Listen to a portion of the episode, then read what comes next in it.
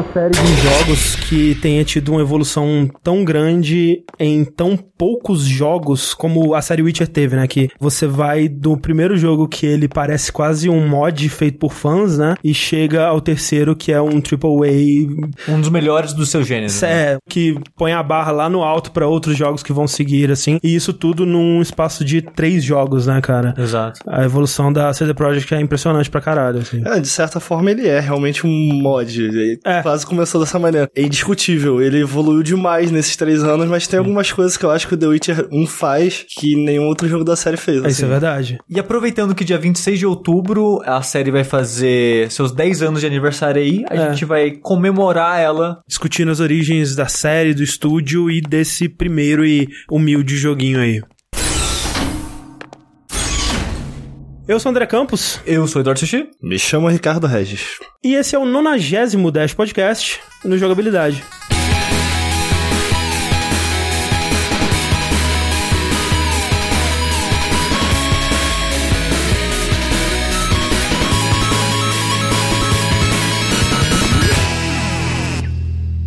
Estamos aqui, enfim, para falar de Witcher, mas como né, a gente sempre tem que fazer as coisas um pouquinho diferentes, não vai ser sobre Witcher 3, não vai ser sobre a série como um todo. Vamos fazer por partes, vamos dedicar o tempo necessário para cada um desses jogos, né? Vamos dar a atenção e carinho devida a todos eles, começando aqui pelo primeiro Witcher de 2007. Eu que joguei esse jogo há uns 5 anos atrás, o Sushi também, né? Por aí. precisamos muito da ajuda de alguém apaixonado pela série. Não que a gente não seja, né? Mas alguém que lê os livros, jogou os jogos múltiplas vezes e por isso nós chamamos aqui Ricardo Regis do Nautilus. Sou eu mesmo. Cara, eu tô muito feliz de poder falar The Witcher 1. Porra, a gente também. Porque as pessoas não falam muito É, dele. ele é Isso meio esquecido. triste, cara. Ele é, E- ele é meio que o patinho feio, né? Da franquia. E, e eu vejo muita gente falando assim, ah, The Witcher 1 envelheceu muito, eu não acho. Lógico, graficamente não tem nem Sim, comparação. sim. Mas assim, tem muitas coisas que ele faz e, cara, que até hoje eu acho muito legais. E foi o que me fez ficar completamente apaixonado pela série, sabe? Eu joguei aquilo e eu falei, ok, eu tenho que ler os livros disso aqui. E assim, uma coisa que eu acho muito interessante no The Witcher na época,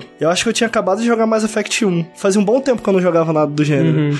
A coisa principal que me pegou assim pelo braço, eu falei, cara, ok, eu tenho que dar mais atenção pra isso aqui, eu vou continuar jogando esse jogo. Foi muita ambiguidade de escolhas, assim. É, ele era. Pra época dele, ele era bem cinza, né? Sim, e- Principalmente comparando com Mass Effect, onde o, a escolha boa e mal são óbvias, né? E, e muitas vezes a consequência é imediata, né? talvez não seja injusto falar que o Witcher 1 foi o, o responsável por isso. Puta, aquilo me fascinou muito no The Witcher, assim. Mas então, Ricardo, como que foi a sua primeira exposição a The Witcher? Foi com o primeiro jogo? Você já tinha ouvido falar dos livros antes? É, foi com o primeiro jogo. Foi É. muito isso, assim, é boca a boca. Porque o The Witcher foi um jogo muito de boca a boca. Sim, sim. E boca a boca é um negócio perigoso, né? Porque quando as pessoas falam muito, você entra com uma certa expectativa Sim. e tal. E eu acho que isso acontece muito com The Witcher 1 até hoje. Porque ele é um jogo muito diferente do que eu acho que as pessoas imaginam. Se você ver um vídeo, você vai entender, ah, como é que isso funciona? Ele pode ser jogado em terceira pessoa, ele pode ser jogado tático com uma câmera Sim. de cima. Pra mim, a, a visão que eu tive na época e a visão que eu ainda tenho é que ele era um jogo. Você vê que a série Dragon Age até hoje tenta fazer isso, em que É, ele tenta fazer, digamos, o que os CRPGs faziam lá atrás na época da Infinity Engine. Mas, cara, vamos trazer isso pra um público novo e fazer isso talvez um pouco mais íntimo, uma ação um pouco mais ação, direta. É, a ação mais na sua mão, né? E eu acho que é isso que as pessoas não entendem tanto sobre The Witcher. Porque as pessoas reclamam muito disso. É. Então, mas assim, eu concordo que, e a gente vai se aprofundar mais disso pra frente, que ele não faz isso de uma forma ideal ou perfeita, sabe? não. Mas é, é válido o que ele tentou ali. Eu acho que jogos que vieram depois, aprendendo muito com o que ele fez certo, se beneficiaram muito disso. Mas, Sushi, você, qual foi a sua primeira exposição ao jogo? Eu lembro em épocas de, sei lá, que eu entrava na Game Vício para achar tradução de jogos.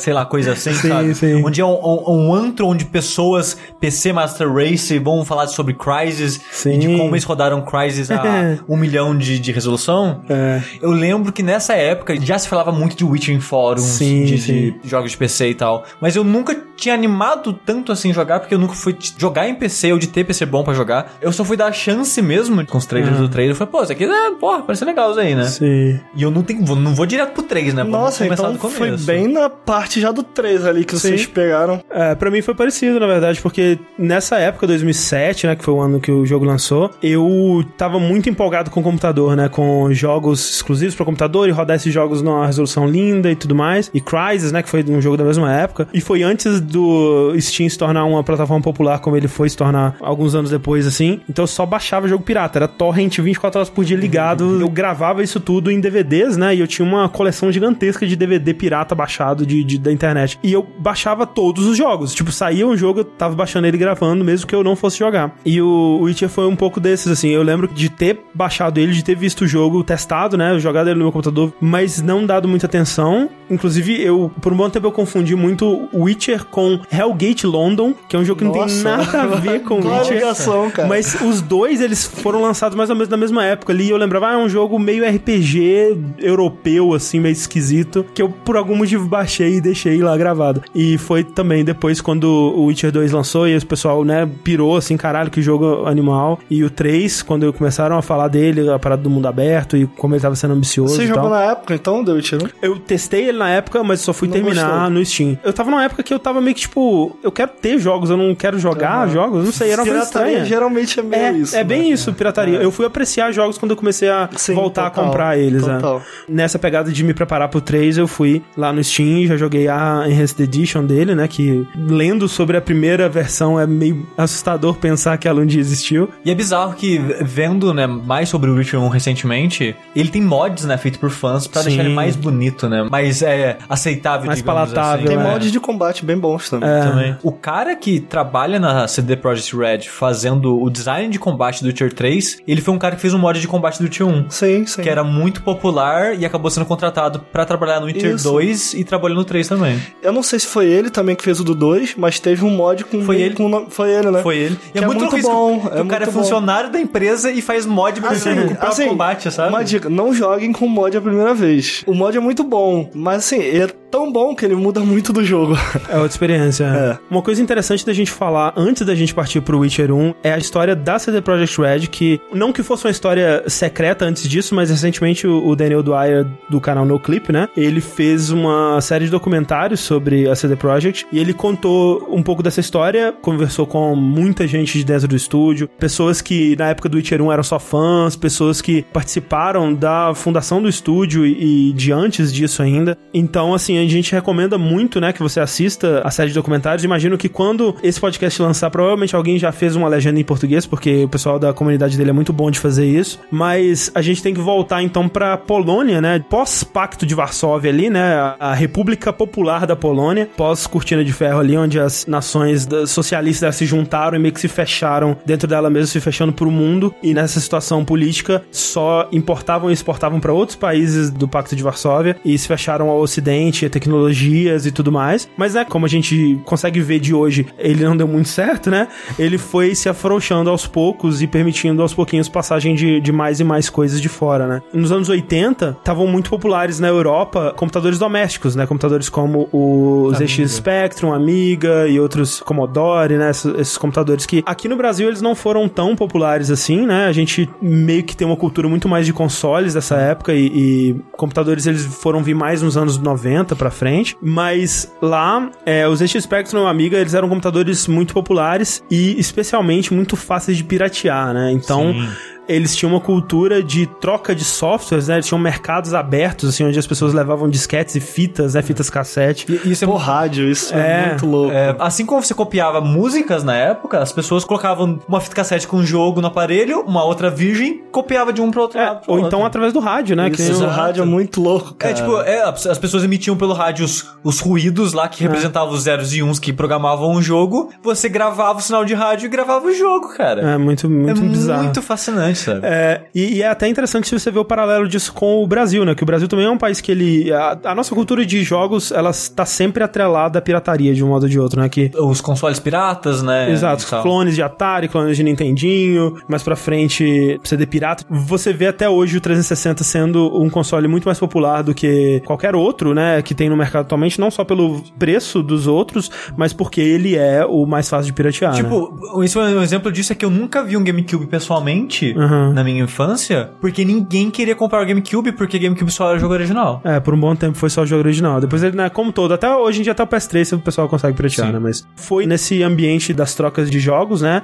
Que o Martin Ivinsky, que é um dos fundadores, cofundador da CD Projekt, ele começou a meio que criar um mini negócio para ele lá. Ele conseguia, através de trocas por correio, né, com colecionadores de outros países, eles conseguiam softwares que ninguém mais tinha e... E é uma troca muito louca, né? Porque era meio que um acordo, tipo, olha só, eu tenho o jogo XYZ aqui e você tem uns outros aí. Eu te mando o que eu tenho, você copia para você, você pega os que você tem e copia e manda de volta para mim, Sim, né? ele mandava já uma fita virgem pro cara copiar e O que eu tal. acho interessante é que não era pirataria, né? Exato. Tecnicamente não era pirataria, É, porque não porque- existia essa lei na, na Polônia, né? Exatamente. Exato. Existia, tipo, lá, nos Estados Unidos, mas na Polônia não tinha. Então eles estavam, ok, de boa. Sim, então eles vendiam isso abertamente, né? Tinham, como a gente disse, mercados a céu aberto pra isso. Com o tempo, né, ele foi ganhando um certo renome dentro dessa comunidade e ele começou a não só distribuir os jogos, mas a localizar esses jogos pro público polonês, né? Porque mesmo quando as empresas começaram a distribuir jogos em vários idiomas, né, em inglês, francês, espanhol e tal, a Polônia era tida como um idioma mais exótico, né? E eles meio que, ah, não, né, não tem muito público pra lá, é não só um, vamos... pe- um país pequeno que fala esse idioma. né? Exato, mas aí ele fazendo esse trabalho, ele foi começando a beneficiar um público e fidelizar muito esse público. E aos pouquinhos mesmo, bem aos pouquinhos, isso foi crescendo, né? Passou pra época do CD-ROM, ele começou a vender CD-ROMs também e, e tentava sempre trazer o produto traduzido, localizado pro E, público. e aí que virou uma empresa, né? É. E eu imagino, né? No documentário eles não falam especificamente isso, mas eu acho que chama CD Projekt. Exato. O Sim, Red é. é... é o braço de criar jogos dele, né? A empresa em si chama CD Projekt. Isso. E chama porque eles traziam CDs do ocidente, né? É, sim. Com a popularização dos CDs, foi ficando, no, no- a princípio, né, um pouco mais difícil, né, de você piratear e tal. Que era mais caro, né? Você tinha que ter um gravador e tal. específico. Exato, exato. Então eles resolveram tentar trazer de outros países as cópias oficialmente É. pra vender na Polônia, né? Isso, e aí eles começaram a realmente um negócio mais legal mesmo. O grande estouro dele foi quando eles conseguiram localizar o Baldur's Gate, que é um, um grande clássico aí da BioWare. Chamaram atores famosos e super produção, e era um jogo super aguardado. Pra ter uma ideia da- de como foi o estouro, né? Que a maioria dos jogos que eles vendiam antes era um, um sucesso quando eles vendiam mil, duas mil cópias. E antes de lançar, eles já tinham 18 mil pedidos do Baldur's Gate. Então E era. até o final do ano venderam acho que 50 mil. É uma coisa bem louca, assim. Pra um país como a Polônia, E a pirataria é muito forte lá, né? pirata. Exato, Eles esse que é o lance. esse problema. E eu acho que isso vai direto um pouco pra cultura da CD Projekt também, o que é interessante de ver. É, Essa parte de, por exemplo, como eles venderam o Baldur's Gate, uma caixinha bonitinha, com mapinha, e, pô, compra o The Witcher 3, o que que vem? É, vinha com um livrinho de D&D, sabe? Sim. Que nem era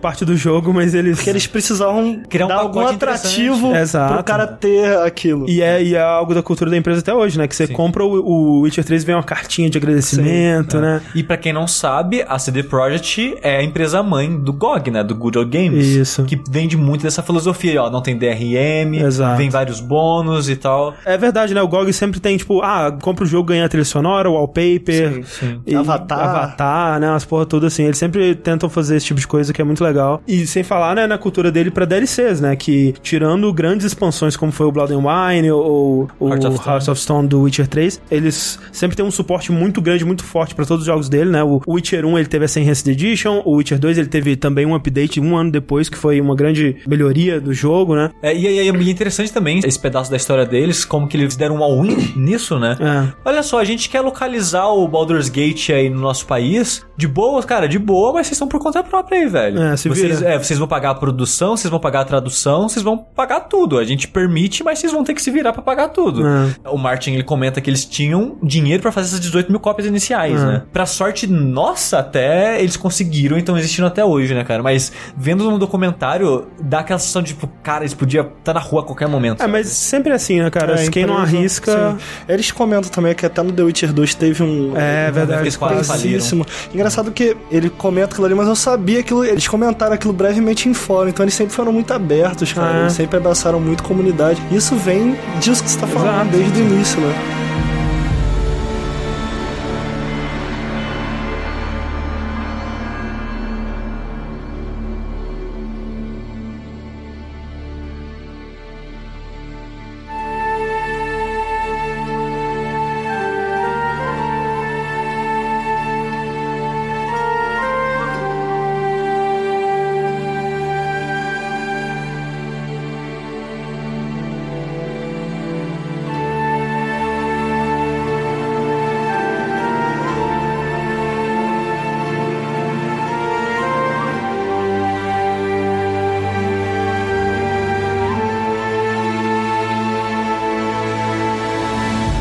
Mas nesse meio tempo aí, né, depois do Baldur's Gate, desse sucesso, desse crescimento da empresa súbito aí, as ambições dele começaram a crescer também, né? Nesse momento a gente tem que apresentar um sujeito chamado Andrei Sapkowski, ou alguma coisa parecida com isso, que é um escritor de fantasia polonês, né? Talvez... Bem chato. É.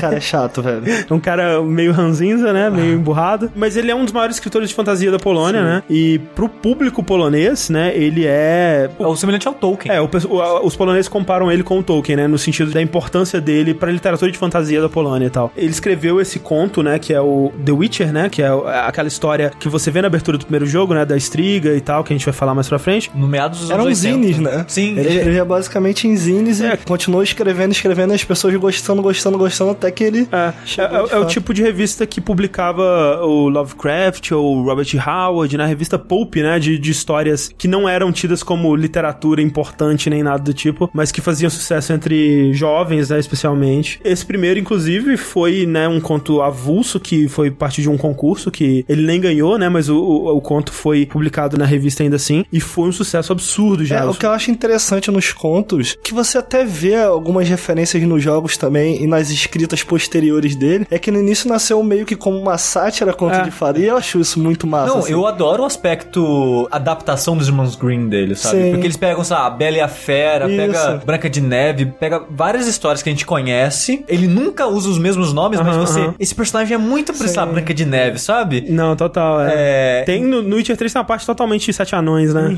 Mas eu acho mu- muito interessante porque, pra gente de fora da Polônia, é meio que como se fosse uma outra interpretação daqueles contos vindo de uma cultura que a gente não é familiar, sabe? É. Então tem um toque muito interessante. De modo geral, eu não gosto de fantasia medieval, né? Claro que tem obras que fogem a essa regra. Eu li esse conto, mas eu nunca li os livros, mas o jeito que o mundo é descrito e o fluir da história, né? O, o estilo de escrita do Sapkowski me atrai muito, sabe? O mundo que ele conta, o tipo de- história que ele conta nesse mundo me interessa muito. E assim, esse primeiro conto, né, da Estriga foi é, lançado em 86, no ano que eu nasci. Olha que absurdo. Ele ganhou uma legião de fãs e tal, mas isso basicamente só na Polônia e talvez ali por perto em alguns outros países da Europa. Não teve esse sucesso mundial, né? Não. Por aqui, ou nos Estados Unidos, ou outros países o- não era conhecido. É bizarro que os livros só foram sair em inglês pela primeira vez depois do primeiro jogo. Exato. Meio que por consequência do primeiro jogo Hum. até. Eu não sei se agora ainda é uma realidade, mas eu, eu, por exemplo, li todos os livros, não tinha em português, mas também não tinha em inglês. O que eu li foi tradução de fã. E, Ah,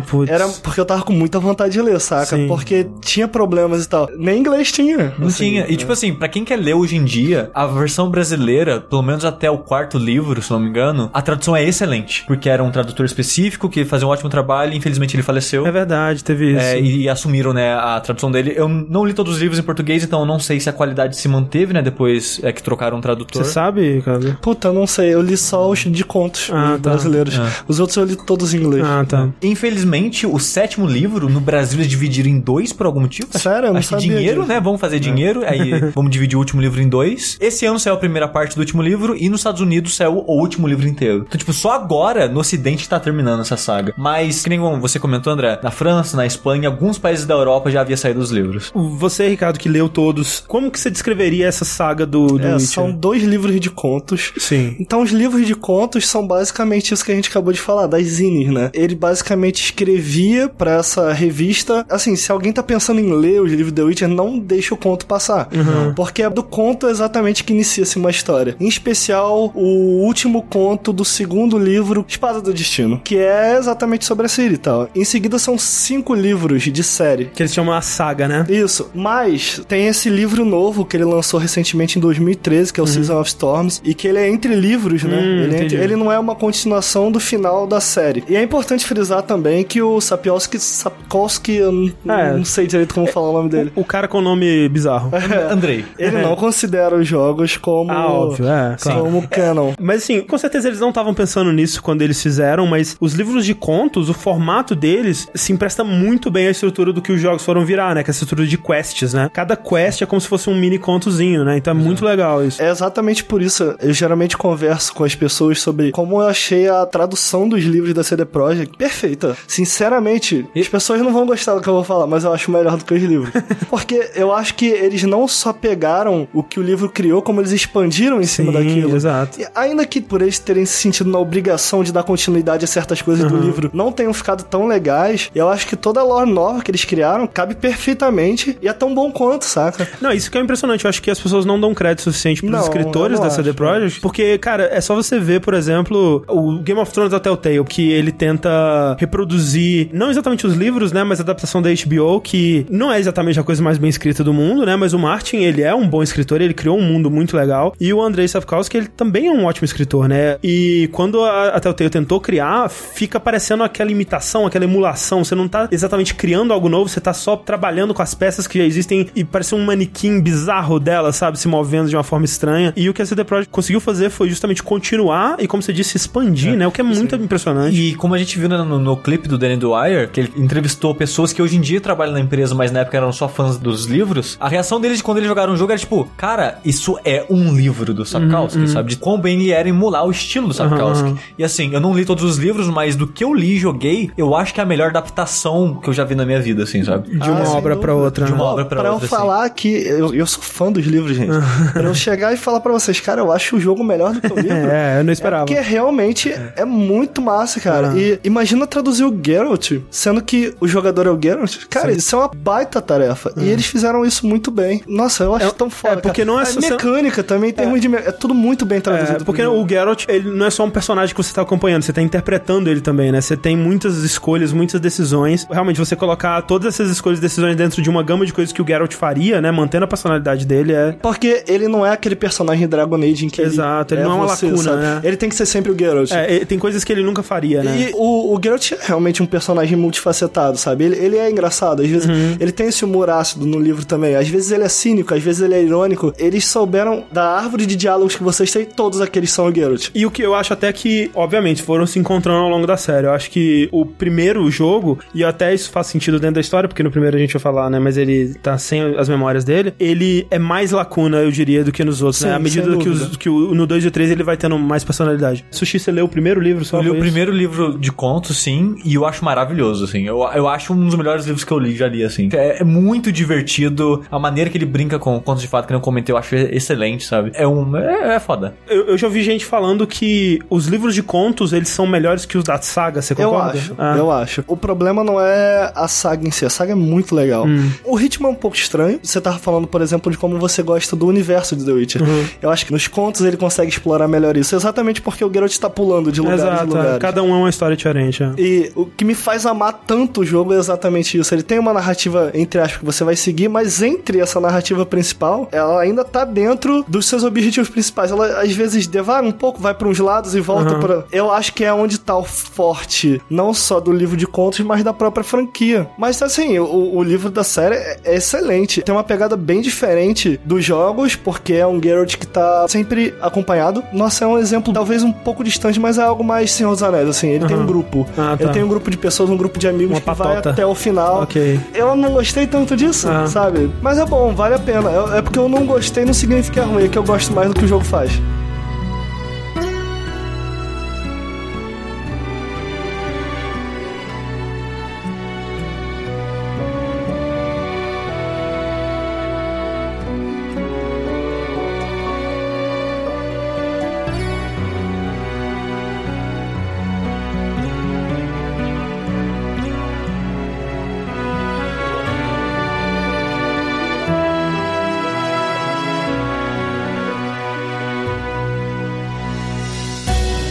Então, na CD Projekt Red, o Martin e outras pessoas lá cresceram lendo, né, esses livros, liam na escola, liam enquanto adolescentes, e eles falam que é- era a obra de ficção que todo mundo amava e todo mundo adorava e tal. Quando a ambição deles cresceu um pouco mais, eles pensaram, cara, vamos fazer um jogo, né? E alguém sugeriu, e se a gente tentasse licenciar o Witcher, né? Eles conversaram com a editora do Andrei e fizeram essa proposta. E, eles estavam assim, eles estavam lá mais como fãs, sabe? Eles estavam negociando com um cara que era bem que um herói pra eles. Até inclusive no começo eles ofereceram uma porcentagem dos lucros, né, do jogo. E o Andrei falou: "Ah, lucros, eu quero meu dinheiro, manda me dá dinheiro que tipo, tendo dinheiro tá feliz, cara. Eu quero escrever, quero pagar minhas contas, quero ser feliz". E, e nessa, né, os caras ofereceram o que eles podiam oferecer, que na época é o equivalente a 9.500 dólares. O André falou: Bora aí então. Cara, manda os nove Não, mil aí. exato. Pra você que tá lá escrevendo seus livros, cara, 10 mil dólares de graça, você não fez nada pra receber isso, é maravilhoso, né? Aí, quais era a chance de ser bom? Exato. Sim. E até porque, tipo, ele fala que assim, o primeiro contrato que eles mandaram, ele recusou porque eles escreveram Geralt errado, escreveram Geralt. e aí ele falou: não, isso aqui eu não vou assinar essa porra, não, volta. Então, tipo assim, ele sabe, esses caras não sabem nada, cara. Esses caras nunca leram meu livro, vai fa- fazer uma merda. Acabou que a CD Projekt Red hoje em dia é o quinto maior estúdio de jogos que existe, Por sabe? causa de Witcher. Por causa de Witcher. E ele não viu um centavo Aí além ele se arrepende, ele já 9.500. deixou bem claro É, que ele Sim, se sim. arrepende. Não só se arrepende, como fica meio que putinho com o sucesso do jogo e de que ele não recebeu nada. Isso varia de entrevista para entrevista. Eu já vi entrevistas que ele fala, cara, os caras estão de parabéns, eu realmente me fudi porque eu não vi o potencial nele, não acreditei no projeto, não sabia nada sobre o jogo e, me fudi mesmo. Mas é, tem algumas entrevistas que ele tá... né, Meio amarguinho. Meio amargo, é. O que é é super justo também, né, velho? Geralmente ele tá full pistola, cara. Mas é, como você disse, a a CD Projekt é uma das maiores empresas da Polônia, ela foi recentemente avaliada em 1,6 bilhões de dólares. Eu, eu queria reiterar o quão surpreendente eu acho isso, É. porque assim, ó, Ubisoft, Take-Two, Activision e a EA são os quatro das maiores empresas de jogos do mundo. E você pensa, faz sentido, né? Ubisoft, EA, Activision, Activision é dona GTA, da Blizzard, Activision Blizzard, Take-Two é dona da Rockstar. Você vê, tipo, franquias multimilionárias e tal. Call of Duty. Aí você para e pensa, cara, CD Projekt Red é a quinta. Ela É- tem três jogos, quer dizer, quatro agora com o Gwent, né? Sim. E ela já tá, tipo, quase no mesmo nível das outras empresas. E é meio assustador isso, sabe? Um pouco. Ela já é uma empresa, acho que de 500 funcionários. É. Tem que lembrar que nisso aí tá incluso o GOG, né? Que é a loja deles, que, tem, que também é uma grande não, fonte eu, de se não me renda. engano, é 350 funcionários da CD Projekt Red e 150 do GOG. Ok. É, assim, foi muito por causa do The Witcher 3, né? Porque eu sigo eles desde o início. Eles nunca deixaram isso claro, que eles, ah, a gente tá decepcionado. Mas, cara, eles esperavam mais de The Witcher 2, em especial de The Witcher 2. Sim. Que não foi um jogo que foi mal em vendas, mas também não explodiu. Eu, como fã, cara, eu tava esperando muito The Witcher 3. E quando eu comecei a ver pessoas falando de The Witcher, pra mim foi estranho, sabe? Aham. Eu imagino a comemoração dos caras no estúdio. Tipo, cara, tá aí, a gente conseguiu, sabe? Porque os três do The Witcher 2 eu pelo menos achava muito legais. O embrião do que é The Witcher 3, cara, tá ali no The Witcher 1 também, sabe? Mas nunca foi. Era, sempre ficou uma coisa de nicho, de Eu, nicho. eu de acho que foi um- uma coisa do momento, sabe? Eles lançarem pra multiplataforma, eles fazerem um jogo de mundo aberto, que é um gênero, né, que atrai mais gente, né? A publicidade, a Warner Publicidade, botou é. bastante dinheiro em publicidade, porque um dos problemas do Witcher 1, como eles comentaram, né, é que a Atari, quem tava publicando o jogo pro resto do mundo, meio que cagava e andava pra eles. E, é. Não fez muito esforço pra pra fazer publicidade nem nada, tanto que o Martin comenta que quando o jogo lançou, eles venderam um número X de cópia e meses depois, graças ao boca a boca, eles venderam muito mais do que no lançamento. E ele falou, tipo, isso é um exemplo de má publicidade. Mas o jogo não foi mal em reviews, né? Ele Não, foi é, muito foi bem em reviews. bem. é. Hoje em dia ele tá com, tipo, 88, 86. é uma coisa assim. 86. né? Que é a nota 86. bem alta. É bem alta. É, bastante. É, especialmente se for levar em consideração a quantidade de problemas que ele tinha quando ele lançou, né? É claro que também o, o Sapkowski, ele não admitiria, né? Mas ele foi muito beneficiado por isso, porque os livros dele passaram a vender muito mais, né? Sim, que nem que a gente comentou, né? Ele saiu no ocidente basicamente graças ao jogo. Sim. A série agora ela tá sendo adaptada pra Netflix também, né? Adaptada dos livros, né? Não necessariamente do jogo. Então, mais dinheiro agora indo pra ele. Espero que dessa vez ele tenha feito um contrato legal. E, cara, em 2011, o primeiro-ministro da Polônia presenteou o Barack Obama numa visita que ele fez pra Polônia com, dentre várias outras coisas, uma cópia de Witcher 2. Não assim, tipo, Obama, olha, toma aqui um joguinho legal pra você jogar no fim de semana. Mas, cara, isso aqui é uma das coisas que a gente mais se orgulha de ter produzido desse país, sabe? Aqui, isso aqui representa a Polônia enquanto um, um potencial polo de tecnologia, de, de produção de software e tal. E isso, cara, dá até calafrio aqui de falar, sabe? Tipo, é muito foda o- Sim. ver essa empresa chegar nesse nível, sabe? De representar um país. Uma empresa que começou fazendo uma, uma porra de mod, de traduzindo o jogo da Ace Ventura, sabe? é muito foda, cara. E olha que eu nem acompanho eles há tanto tempo pra você, né? Que acompanhou desde Cara, o... por isso que eu tô falando, deve ter sido uma sensação muito estranha pra ele. É. Porque eu, como fã, quando The Witcher 3 saiu, eu vi as pessoas, do nada, as pessoas falando assim, nossa, esse jogo vai ser o novo Red Dead Redemption. eu falei, ah, não, ninguém vai dar bola pro The Witcher 3 quando sair. E ele explodir, assim, é muito isso, assim. E tinha isso, o The Witcher sempre teve ligado ao PC. E eu acho que eles tinham uma comunidade tão legal que o pessoal não ficou puto quando Aham. foi anunciado. Eu mesmo, eu falo, cara, joga em The Witcher. Sim, Agora ele ma- tá mais Xbox, gente pode jogar, né? Cara, É. venda, venda, venda.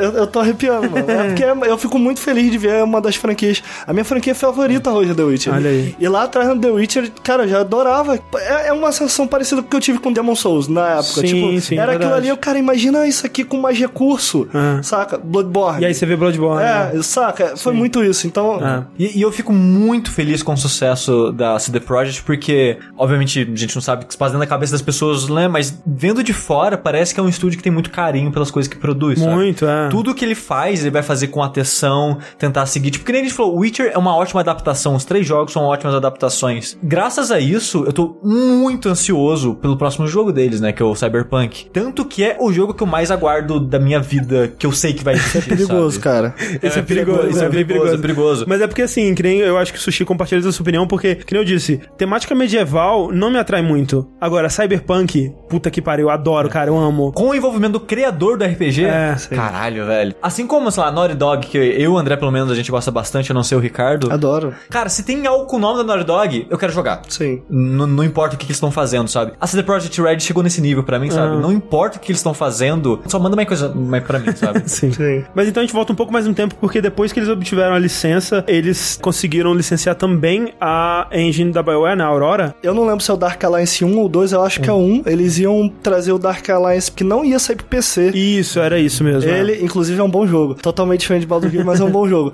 É um jogo mais voltado pra ação e tal. É. E como vendeu tão bem o- a, a série lá, eles queriam basicamente portar esse jogo inteiro. Eu não lembro o que aconteceu. A Interplay jogo- faliu. A Interplay. A Interplay faliu, Isso. é. E eles meio que iam abandonar aquilo tudo e eles pegaram aqueles assets e eles falaram, cara, ok, vamos trabalhar num jogo. E foi quando eles foram até a BioWare a... Putz, esqueci o nome da engine. Qual é o nome da Aurora. engine? Aurora. Isso, a Aurora Engine. Que é a mesma engine dos... Neverwinter Nights. Neverwinter Nights. Devil né? Internet, mais pra frente do Knights of the Old Republic, né? Isso. Tem uns vídeos de um protótipo bem antigo Sim, de Witcher. Tem dois protótipos, na verdade. É. Tem um que saiu recentemente, inclusive. Cara, era ultra Muito zoado, bizarro, assim. E tem um que era um pouquinho mais redondo, inclusive tem pra baixar, cara. é? O cara, ele upou esse segundo protótipo, que os dois são Kaer Morhen. Você tá entrando em Kaer Morhen e tal, mas assim, são bem, Bem zoados, zoados. é. Eu acho que talvez tenha sido ali em que eles falaram, ok, vamos comprar uma engine? que eles citam que foi uma grande surpresa. Eles achavam que a, BioWare não ia licenciar isso pra eles. É, porque realmente eles falam que ah, quando a gente foi mostrar o que a gente tinha, travou, a gente não conseguiu falar, fazer a parada direito e tal, foi uma merda. Mas a BioWare acreditou no projeto, né? Tanto que A BioWare não comprou deles. A BioWare deu a, a engine. Não só eles acreditaram, como a BioWare simplesmente falou, cara, ok, leva, mas eles pediram, tipo, ah, bota lá que a... Porque, se eu bem me lembro, não tinha mais ninguém ainda fazendo isso com a Aurora. Então eles falaram, cara, toma, leva aí, faz aí, saca? Sim. Então, assim, a BioWare ajudou pra caralho, não só, né, com a engine, mas dando muita exposição pro jogo, né, na E3, é, a BioWare tava expondo lá o Jade Empire dela, e do lado, assim, tinha um, um espacinho pro pessoal da, da CD Projekt e tal, e deu muita visibilidade, porque nessa época a BioWare já era a BioWare, né, e tal. Sim. É, É, e é engraçado, né, pensar na CD Projekt dessa época, que o, o Martin comentou que nessa época da E3, né, quando eles estavam ainda no começo do desenvolvimento do jogo, eles tinham em torno de 20 funcionários na empresa. nossa. Quando o jogo lançou, eles tinham 80. tipo, ainda no Witcher 1 é uma equipe de 80 pessoas, cara. É, Sim. é bem Não, é, impressionante. é um jogo muito ambicioso, mas você vê total que é um jogo de alguém que tá descobrindo como fazer um jogo, sabe? E eles total falam assim que os primeiros dois anos foi eles batendo a cabeça contra a parede pra descobrir como fazer um jogo, sabe? Porque eles nunca tinham feito isso do zero. Que nem aquela parada que sempre falam, né, pra quem tá começando a fazer jogo, não começa com um projeto muito É. ambicioso, porque você vai ficar muito tempo nele, às vezes desmotivar e nunca terminar. Sim, sabe? eles falam que só fizeram porque eles não sabiam quão difícil ia ser, e eles só conseguiram porque eles não sabiam que era impossível, sabe? Porque só o fato de que esse jogo existe é, é, é muito impressionante. Tanto é que quando ele lançou, ele era bem complicado de jogar, cara. Tinha uns loads gigantescos, ele era bem bugado. Bem bugado, dava muito crash. É, Até hoje, ele é pesadinho. Pesado, eu brinco, é. cara, o The Witcher 1 é o mais pesado da série. É pesado da Não, série. quando você tá no capítulo 3, se eu não me engano, Três, que você tá sim. na, naquele. Você, Ah, você tá naquela ele parte na da segunda cidade. parte de Teméria, É, na segunda parte da cidade ali de Vizima, você. Vizima, isso. Que tem muita gente na rua, né? Isso. Nossa, o frame rate ali é complicado, cara. É a pior parte do jogo. É, mais pra frente, como a gente disse, eles lançaram de graça, né? Uma, uma versão enhanced do jogo que corrigia a maior parte desses bugs, fez uma redução de 80% no tempo dos loadings, adicionaram mais modelos de, de NPCs, melhores texturas e Dublagens. todo tipo de melhoria que eles puderam conseguir lá e duas quests extras, né? Uma parada assim.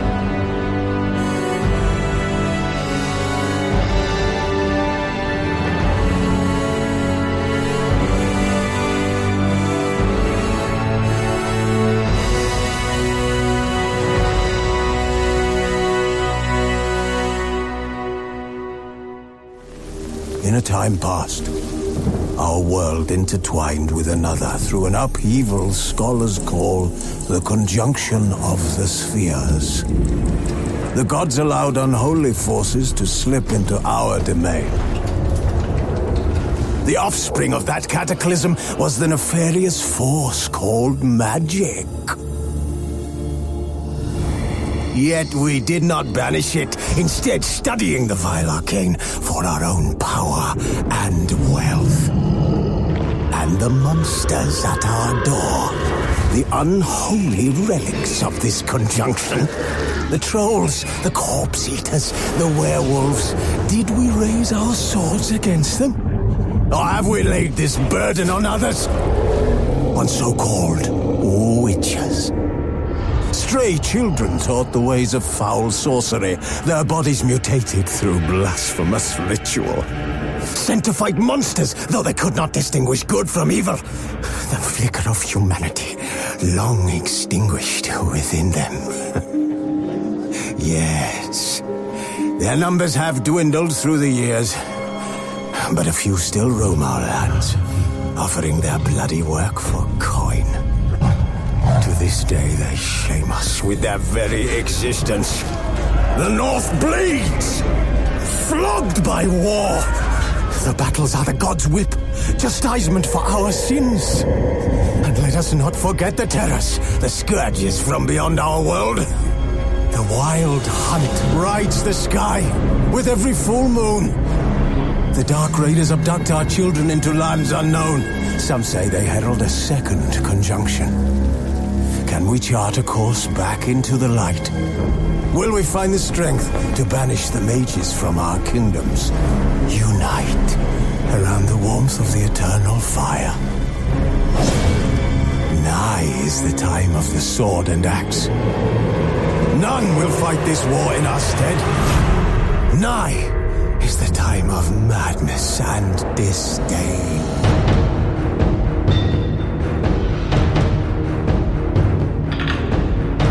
Pra gente entender melhor o mundo em que se passa Witcher, a gente precisa explicar algumas coisas antes que são muito mais exploradas nos livros, mas ao longo dos jogos a gente também acaba tendo essas informações. E uma coisa que a gente tem que avisar, né, para todo mundo é que esse podcast é impossível de fazer sem dar um spoiler do final dos livros. A gente não vai comentar eventos específicos espalhados pelo livro, mas como o final do livro ele se conecta diretamente no começo do primeiro jogo, né, um, um evento específico. Como se o jogo fosse o oitavo livro. Né? Exato. É, é impossível de não falar desse evento, né, que acontece bem no final do último livro. Então a gente deixa aqui o aviso de spoiler, mas assim, se você já jogou alguns dos jogos, o que quer que seja, você provavelmente já sabe disso. Vamos falar um pouco sobre esse universo que os livros constroem, porque os jogos e os livros vão se passar nesse mundo que eles chamam de O Continente, e o evento primordial que acontece aí é o que eles chamam de conjunção das esferas, né? Cara, a conjunção das esferas basicamente ele uniu vários mundos em um só. É aí que entra toda a história dos elfos e da própria Wild Hunt, né? Uhum. Dentro da história do The Witcher. Foi na condição das esferas que os humanos, segundo a, a, as lendas que foram onde os humanos encontraram o caos, eles não definem bem o que é o caos, saca? Uhum. Mas foi dali que saiu a magia, basicamente, do mundo. Não existia monstro, não existia nada. Foi graças à condição das esferas que isso aconteceu. Quando o um Witcher ele faz sinais e usa uma magia de empurrar ou de fogo ou qualquer que seja, eles dizem que ele tá usando o caos, né? Exatamente. E em muito menor escala do que um mago comum. Exato, Aquilo é. ali é,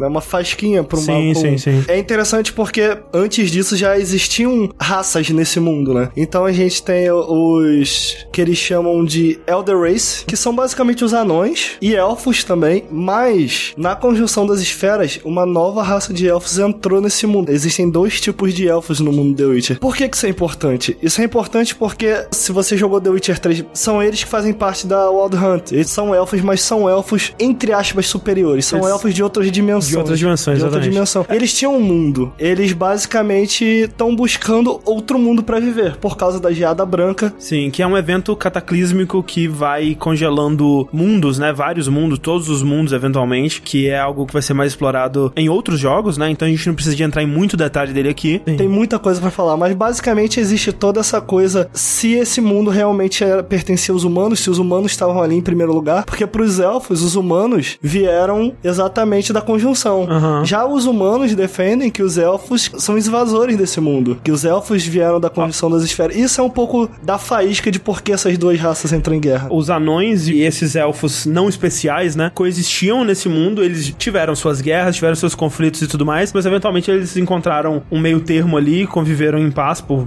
séculos e tudo mais, até que chegaram os humanos, né? E aí os humanos falaram: foda-se, isso aqui é tudo nosso, vocês vão tudo se fuder aí. E eventualmente dominaram todas as outras criaturas, né? E os humanos se tornaram a raça dominante desse mundo. Expulsando, inclusive, a raça superior de elfos, né? Sim. Eles são um pouco mal vistos entre os elfos terrestres, digamos Uhum. assim, exatamente por isso, porque eles meio que, ah, cara, de boa, eu vou voltar pro meu mundão aí, adeus. E É. eles voltaram pro mundo que é o mundo da Wild Hunt. E com os humanos dominando essas outras raças, começam a se criar grupos, né, de resistência a isso, né, que é o que a gente conhece como os Scoia'tael, né, que são meio que vistos pelos humanos como terroristas e entre os anões e os elfos ali são freedom fighters, né, são guerreiros pela liberdade dessas raças que são oprimidas. A gente tava falando um pouco sobre o quão cinza são as coisas e eu acho que, dado a situação, eles até conseguem deixar o mais cinza que poderia ser, mas meio que no fundo, os humanos são filhos da puta, né, assim, de modo geral, É, mas a Scoia'tael também é filha da puta mas então, caralho. mas seres específicos dentro do Scoia'tael podem ser filhos da puta. Mas pelo que eles estão lutando, é obviamente o correto. Dentro do Witcher 1 especificamente, a Scoia'tael é bem pintada como terroristas. Sim, o que é compreensível, assim, digamos, dos dois lados, né? Porque os humanos estão vendo eles fazerem atentados e atos violentos e tudo mais, e do lado dos Scoia'tael eles estão sendo oprimidos há séculos, né? E eles têm que fazer alguma coisa. Eles acabam partindo pra violência mesmo. Porque você não vai ficar, tipo, ah, não, tudo bem, gente, vamos, Tanto né, que eu fechei ficar... com a Scoia'tael a primeira vez que eu Não, joguei. assim, eu meio que sigo o lado do Witcher e eu tento manter neutro. neutro, né, sempre. E aí, justamente, a gente entra nos Witchers, né, que é o, o personagem que a gente vai jogar, como o título do jogo diz, que são esses caçadores de monstros que são trazidos ainda crianças, né, pra fortalezas onde eles são treinados. né, Tem várias escolas de Witchers, né, a, a do Geralt é a escola do lobo, e cada uma delas tem um, um foco específico em um tipo de habilidade, é isso? Isso. Inclusive, ele usa o lobo exatamente pra é. mostrar isso. Cada escola tem um símbolo diferente, digamos assim. Eles têm que passar. Puta, eu não sei como se falar isso em português, Uhum. mas é Test of Grass. Você passa por um treinamento, dois em dez sobrevivem. Sim. É, e ainda é criança, né?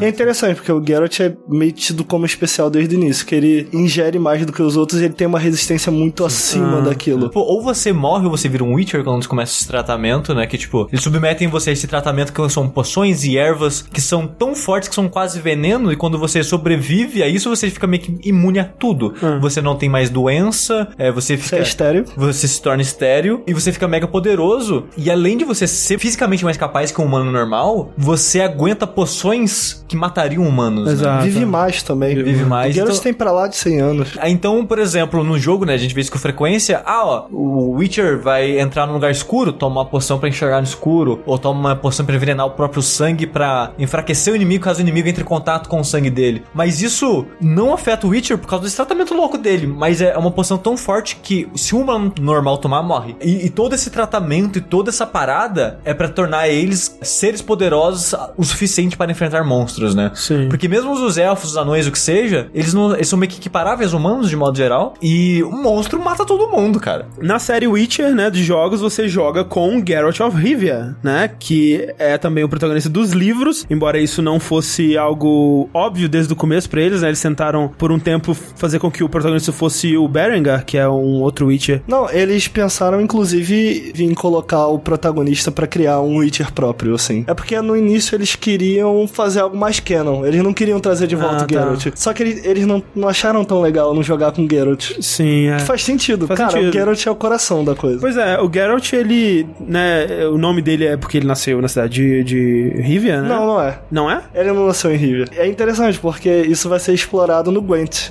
Ah. A primeira campanha do Gwent, agora que vai sair do joguinho de carta e tal, vai ser exatamente da Mive, que é a rainha de Rivia. Ele ajuda ela em certa parte do livro e ele é declarado Geralt of Rivia é o grande final assim, do jogo. É porque os Witches são obrigados, pra passar credibilidade, a escolher um reino, digamos assim, Ah. de onde eles são, mas ele não vem de, de Que loucura. eu não, eu não consigo te dizer de onde ele é, eu não, não me recordo, acho que talvez os livros nem contem, mas ele primeiro escolheu um nome ultra bizarro, assim, aí cham, passaram a chamar ele de Rivia, e ele abraçou tanto isso, que ele abraçou o sotaque de Rivia, pra parecer mais genuíno, Ah, assim. tá. Mas na verdade não é de Rivia. Que loucura, não É sabia. engraçado, porque nos livros, no, no terceiro livro, assim, ele é declarado Geralt of Rivia. E é maneiro porque é um final engraçado, porque tu sabe que ele não é de de Rivia e a Mive bota a espada assim no ombro dele e fala: Ah, eu te declaro Geralt of Rivia. E ele começa a rir, tipo, puta que voz. Mas é, nos livros, a personalidade dele dos livros pros jogos é bem diferente? Como é que é? Cara, eu acho bem fiel, porque como eu te falei, é, é complicado, porque no jogo você pode, entre aspas, escolher qual é o seu Geralt.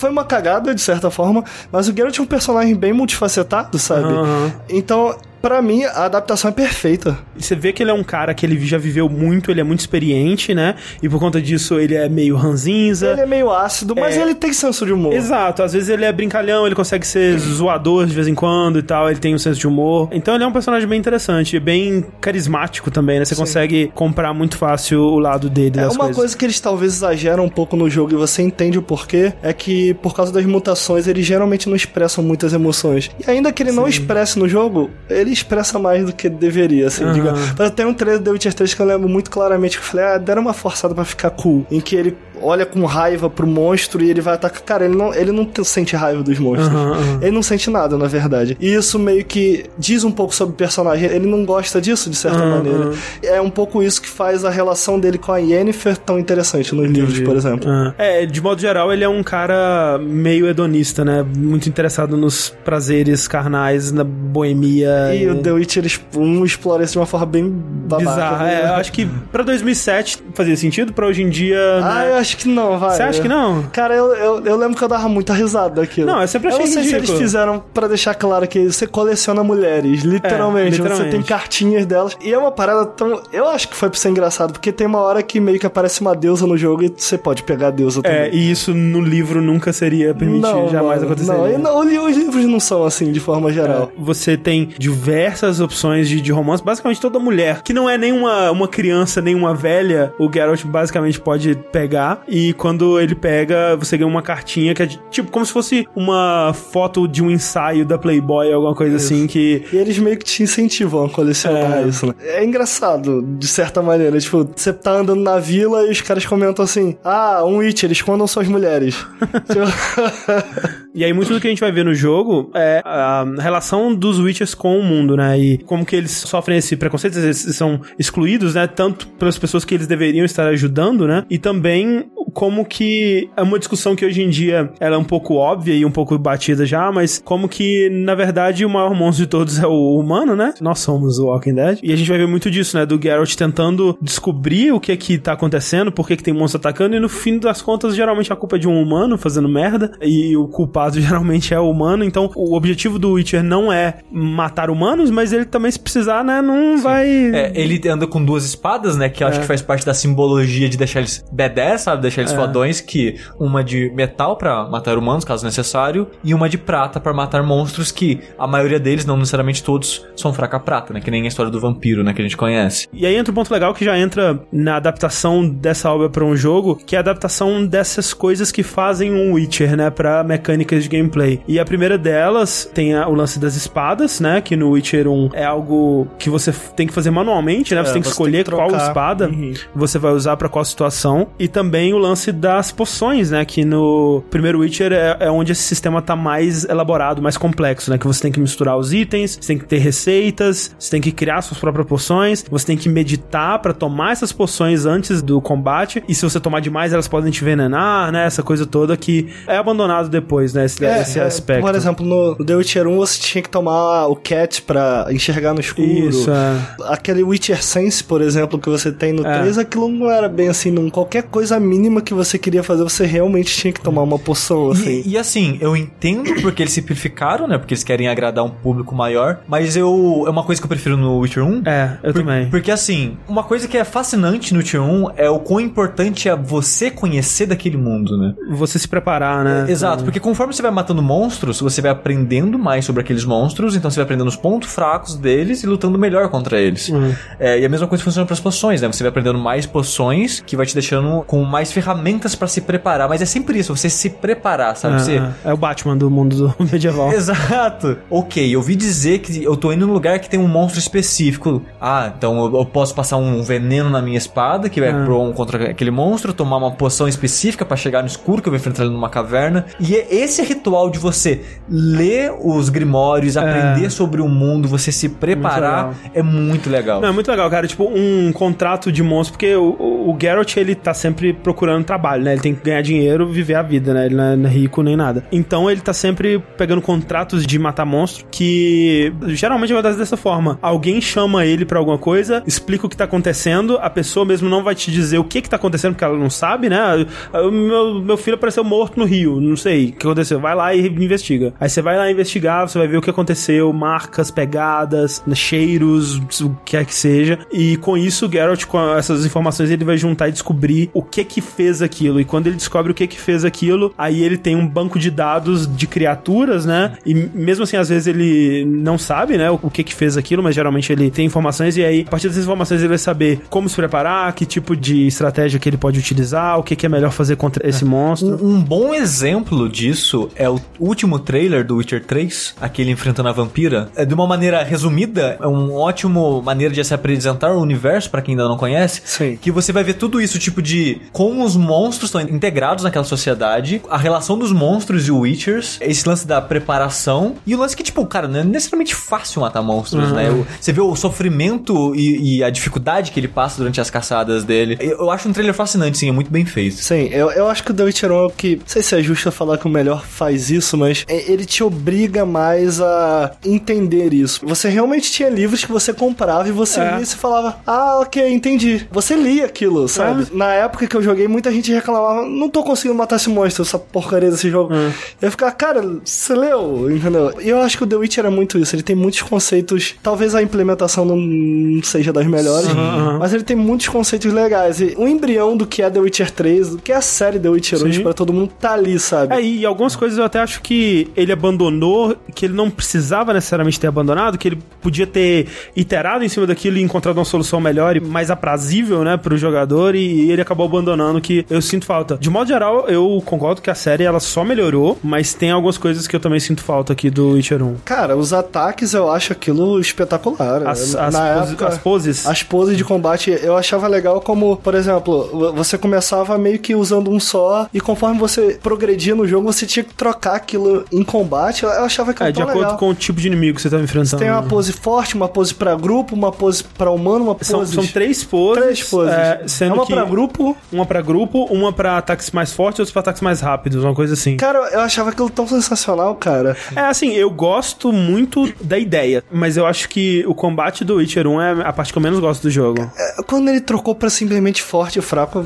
Não, eu não acho que ele é, acertou em nenhum jogo até hoje. Eu acho que Sim. O, o combate provavelmente é a minha parte menos favorita dos três Sim, jogos. sem dúvida. Sim. E, e sem dúvida, o que tem o melhor conceito até hoje é o do 1. Eu não sei se o André vai lembrar disso, mas eu lembro que na época que a gente tava jogando, que foi mais ou menos junto, né? Eu comentei que eu gostava do combate, mas quando eu falava isso, eu me referia ao que eu gostava do conceito do combate, né? E ainda mais levando em conta a limitação da engine que eles estavam usando. Ah, né? com certeza, Que porque- era um, era um jogo de que Diablo, assim, de clicar e fazer ações clicando, né? E eles tentaram criar um combate de ritmo e combos nisso, né? Então, como é que era? Você colocava o mouse em cima do monstro, aí aparecia a espadinha. Quando você clicava, durante a animação do ataque dele, ela acendia. Se você clicasse na hora que a espadinha acendeu, você vai criando combos nisso, É. né? Então, ele ter conseguido pegar um combate que era tipo, clique, espera o personagem atacar aquele monstro, em um combate mais rítmico, eu acho admirável isso. Concordo que tem muitos problemas, mas eu acho, porra, parabéns por ter tentado. Não, sabe? é, a tentativa é super válida e o que eles conseguiram é impressionante com os recursos que eles tinham. E até você vê assim, a qualidade de animação de modo geral desse jogo, ela é bem fraca, né? Assim, você tem que lembrar que 2007 foi o ano de BioShock 1, foi o ano de Crysis. Pra mim, na época que eu joguei, foi um pouco isso que o Sushi falou, cara. Eu entendi aquilo como, cara, isso daqui é meio que um diabo, mas nossa, que diferente que ele tá fazendo. É. Eu acho assim, hoje a gente já entende que, ok, se você quer traduzir um jogo pra terceira pessoa, ou você abraça isso ou você não faz, sabe? Uhum, Pra mim sempre foi estranho, por exemplo, eu lembro que as pessoas me odiavam um pouco por isso, eu falava, cara, de boa, esses Fallouts novos em 3D não são pra mim. Aí o pessoal pergunta, por quê? Eu, cara, eu dou um tiro na cabeça do cara, o cara caga, pô, nem, Sim, sim. nem se importa que eu dei um tiro na cabeça. Um bom exemplo é o- aquele jogo de espionagem da SEGA que eu É adoro, o cara. Alpha Protocol. Eu adoro esse jogo, mas ele comete esse erro. E eu Sim. acho que hoje a gente já entende isso. Que, ok, se você vai fazer isso, abrace isso. É. Mas o que ele tava fazendo lá, pelo menos pra mim, na época, aquilo foi muito fresco. E eu geralmente respeito muito isso, sabe? É, talvez tenha sido o lance de eu ter jogado muitos anos depois e, obviamente, aceitar o que ele tava fazendo tinha se tornado mais difícil porque outros jogos que faziam coisas parecidas melhor já tinham surgido, mas depois de um tempo eu, eu aceitei o combate, principalmente depois que você vai ficando mais forte e vai entendendo melhor como o combate funciona. Ele deixou de ser um problema, mas no começo foi meio complicado, assim. Você tinha aquela sensação meio MMO, que você manda o seu personagem fazer uma coisa e ele tá executando uma animação e enquanto aquela animação tá acontecendo, dando ocorre em volta, sabe? Não é necessariamente quando a espada conecta, não é necessariamente ditado por animações ou proximidade. Tá acontecendo alguma coisa ali e a animação só tá representando aquilo de uma certa forma. É, isso me incomodou um pouco quando eu tinha essa primeira impressão de que o jogo tava tentando fazer um combate em terceira pessoa em tempo real, que não é isso exatamente que ele tá é, tentando. não né? é. Ah, Mas é, é válido, eu acho que realmente Aham. isso é um problema dele. Ao mesmo tempo, na época, aquele conceito, eu, realmente achei aquilo incrível, sabe? Sim. Porque se você for pro The Witcher 1 esperando um jogo de ação, É, não. é, especialmente hoje em dia, talvez que você já viu o combate do 2 e do 3, que é mais pra essa pegada. Ele é um mais RPGzão também, É, né? exato. A, a lista de skills dele, cara, é massa. Pelo menos pra Sim. mim que gosta de RPG, assim. Ele tem uma lista de skills vasta, assim. Ao contrário do 2 e do 3, você já não começa com tudo desbloqueado. né? Você desbloqueia o que você quiser e tal. É sem dúvida o RPG mais hardcore, digamos assim, da CD Projekt. Ah, sim.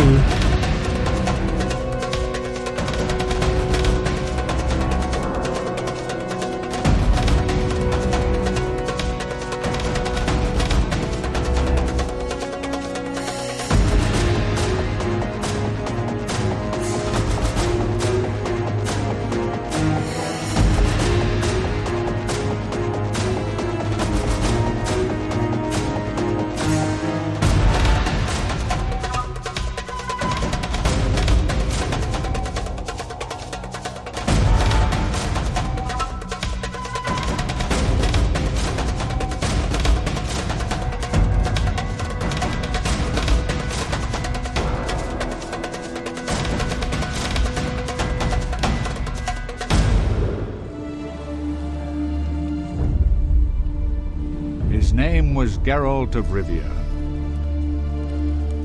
He was a witcher, a professional monster slayer. An unusual contract to lift the curse that held a monarch's daughter. It was enough to spend the night with the princess, dusk till dawn. If only she were not a deadly beast, Striga. The traitor responsible for the curse became the bait.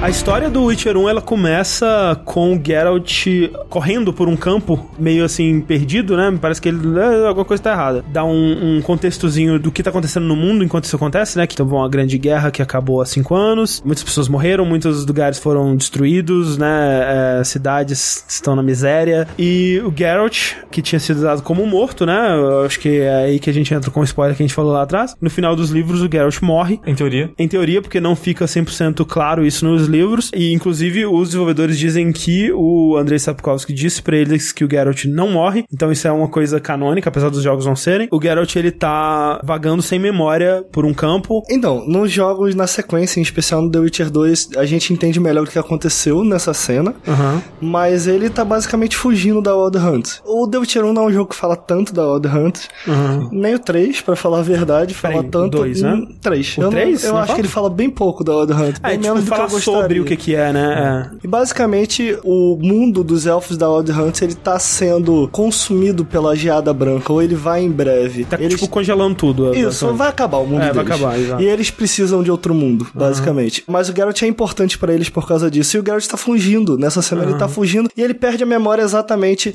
Não existe uma resposta clara pra isso, mas a teoria mais aceita, digamos assim, é de que foi um evento tão traumático Aham. pro Geralt, os acontecimentos que é melhor explorado, melhor explicado no 2. Ok. E ele vai pra Kaer Morhen por uma é, decisão óbvia, né? É lá que estão todas as pessoas que ele conhece, o- ama. É, ele é ajudado nesse caminho aí por um outro Witcher, né? Que é O o. Lambert, se eu acho que é o. Lambert, exatamente. Que pega ele e leva ele numa carroça pra Kaer que é a fortaleza dos Witchers, pelo menos dessa escola, né? Do Lobo, que é onde o Geralt foi treinado, provavelmente passou boa parte da vida dele. E lá tem muitos rostos familiares que acolhem ele, incluindo o Vesemir, né? Quem jogou o 3 vai se lembrar dele aí. A Tris também. A atriz, o Leo, né, que é um, um- um cara mais jovem, e essas pessoas vão meio que reaclimando ele ao mundo, assim, É, né? O objetivo é meio claro, né? Ele É, tá exato. com amnésia pra você, jogador, e moldando aquilo, e também descobrindo o que, que aconteceu. É. Pra quem não leu o livro, É, serve tanto pra essa coisa da história, né? Você vai encarnar esse personagem que ele é um Witcher e ele tem grandes habilidades, mas você como jogador, se não lê os livros, você meio que não sabe de nada sobre isso, então funciona nesse, nesse nível também. E ainda assim, o jogo ele pode te ensinar tudo de novo, né? Então se tem uma cena do Vesemir falando, olha, essa poção, né? Ela faz tal coisa tal coisa e tal coisa, algo que não faria nenhum sentido se você, né, fosse o Geralt tradicional, que é um Witcher super, né, habilidoso e famoso até e tal. Mas logo nesse começo tem um ataque a Kaer Morhen, um grupo de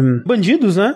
Que depois você vai descobrir que são de uma- um grupo chamado Salamandra, invadem o- a Kaer Morhen, essa fortaleza, pra roubar os segredos dos Witchers, né? Eles são liderados por duas pessoas, um, um sujeito com a cara mais cientista, assim, que a gente conhece como professor, né? E um outro cara cheio de tatuagem e piercing, doidão da porra, que é o Azar Javed. Esses caras, eles conseguem roubar os segredos dos Witchers, eles matam esse Leo Isso. no processo, né, o Geralt se sente mega culpado pela morte dele, porque ele não agiu a tempo e tudo mais, e acaba que todos esses Witchers de Kaer Morhen, eles saem eh, divididos né, pelo mundo pra recuperar esses segredos, que são, né, vitais, com esses segredos eles, o Azar Javed e o professor, eles vão poder criar criaturas com habilidades dos Witchers e, e fazer uma versão maligna de- desses Witchers pros fins deles e tal. Então, cada um vai pra um canto, o Geralt e a atriz, eles vão pro sul, pra Teméria, né, que é um, um país de- desse mundo, e especificamente pra cidade de Vizima, né? Que é a capital. que é a capital de Teméria. E, na verdade, essa premissa toda, né, esse prólogo todo do jogo, ele nada mais é do que uma MacGuffin, né, um, um elemento narrativo pra colocar o Geralt atrás de alguma coisa, pra no meio desse atrás de alguma coisa, ele ir encontrando diversos personagens e participando de diversas histórias e diversos mini contos do que seriam os Mas eu contos. acho um- um- uma boa desculpa, sabe? Ah, Porque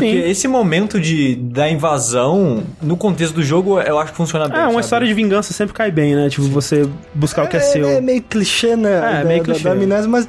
Ah, sei lá, tira- funciona. Não, tira- vai. tirando a amnésia, assim, que, é, que é a coisa mais clichê, mas eu acho que o lance de invadirem onde você tá e roubar os segredos dos Witchers e você querer proteger isso, eu acho que eu. Não, eu acho que a partir dali, já nessa introdução, a maioria, da, aqui em especial, ninguém lê o livro e tal, mas pra quem lê o livro já pesca algumas coisas ali. Por exemplo, a Tris mente pra ele, diz que, ah, cara, não, a gente era super apaixonado e tal, Ah, ela meio que tá. não fala da Yennefer, Aham, sabe? aham. Então, ele ali já tá introduzindo meio que esse conceito de, cara, ok, as pessoas não são boazinhas aqui, elas são meio Sim, cinzas, sim. saca? É.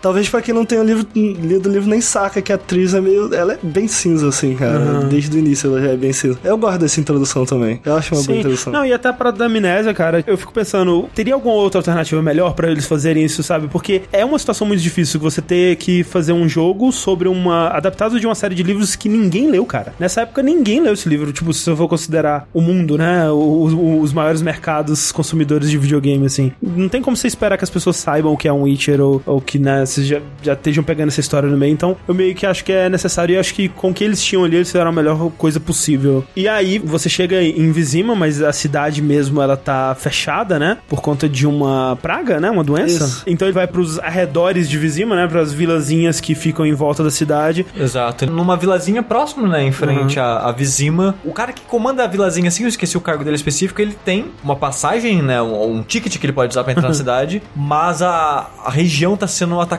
por lobos, né, feras. É, Hounds que eles chamam, né? Exato. E eles falam, ó, lida com essas porra aí que eu te dou a paradinha e você entra na cidade, né? E essa acaba se tornando a primeira quest principal do É. jogo, né? Sim, e assim, obviamente não são lobos comuns, né? Eles são uns lobos meio infernais, uns cachorros meio Sim, sim. satânicos, assim, que com a luz verde bizarra. E nesse começo você já é apresentado ao Alvin, né? Aqui a gente já vê o Alvin é um pouco a persona da Síria, né? É, ele tá como um, um análogo, análogo. da Síria. Isso.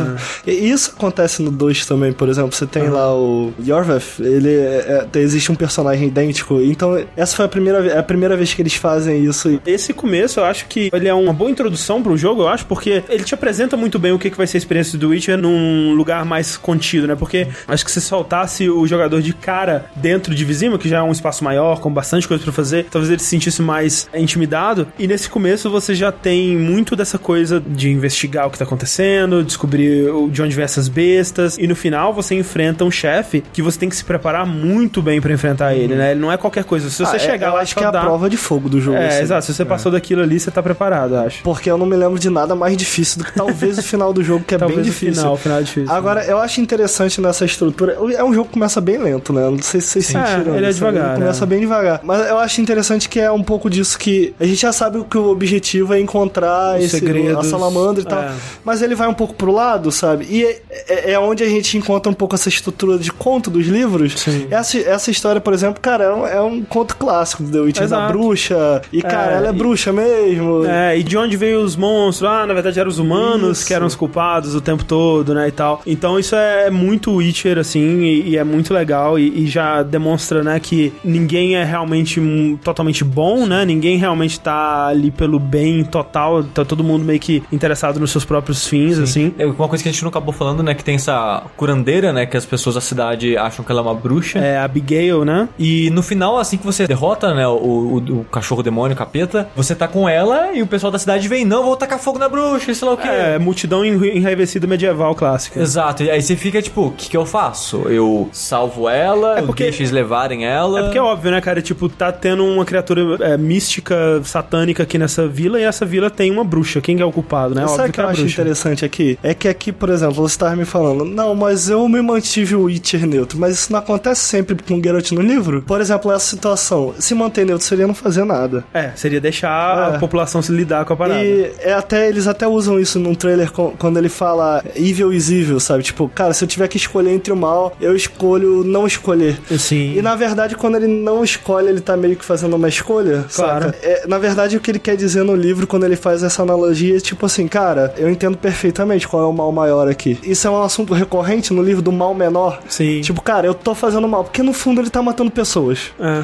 E ele foi, e no fim, ele no- foi feito pra não matar pessoas. É, e no final dessa quest ele literalmente mata um velhinho, né? Um padre. Eu acho que a- aqui, pelo menos, quando eu tava jogando, foi a primeira vez que eu falei, nossa, cara, o que que eu faço, cara? Ah, Sim. Porque, tipo, quando eu tava jogando isso foi quando clicou. Eu tava tão acostumado já ao Mass Effect e tal. É. Mass Effect tava bombando mano, nessa Sim, época, em sim. especial 1. É, e na, na época que eu joguei o Witcher 1, já tinha jogado Mass Effect 2 até. Sério? Sério. E eu achei é- essa decisão muito mais difícil que qualquer outra decisão que eu fiz em qualquer Mass Effect, sabe? É. Foi a primeira vez que eu vi, caralho, é. Isso eu não foi. sei. Cara, eu, acho que foi quando a franquia clicou pra mim. Aham. Quando eu cheguei nessa parte, Sim. eu falei. Esse é um bom momento. Puta, é. velho. É. E aí? É. Porque ela é meio cinza também. Ela não é a bruxa, mas ela também.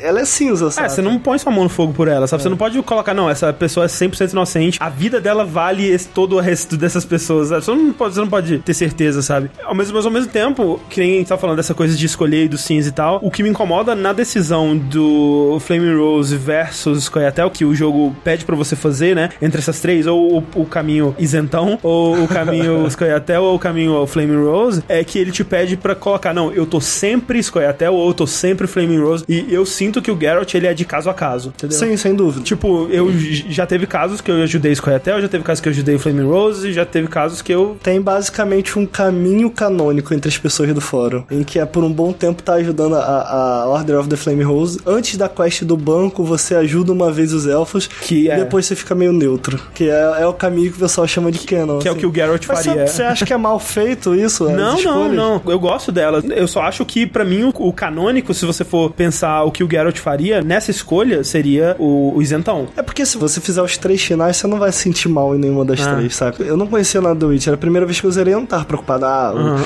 Eu vou ser o neutrão, eu vou ser o isentão aqui. Cara, eu fiquei com os elfos e depois eu fiquei assim.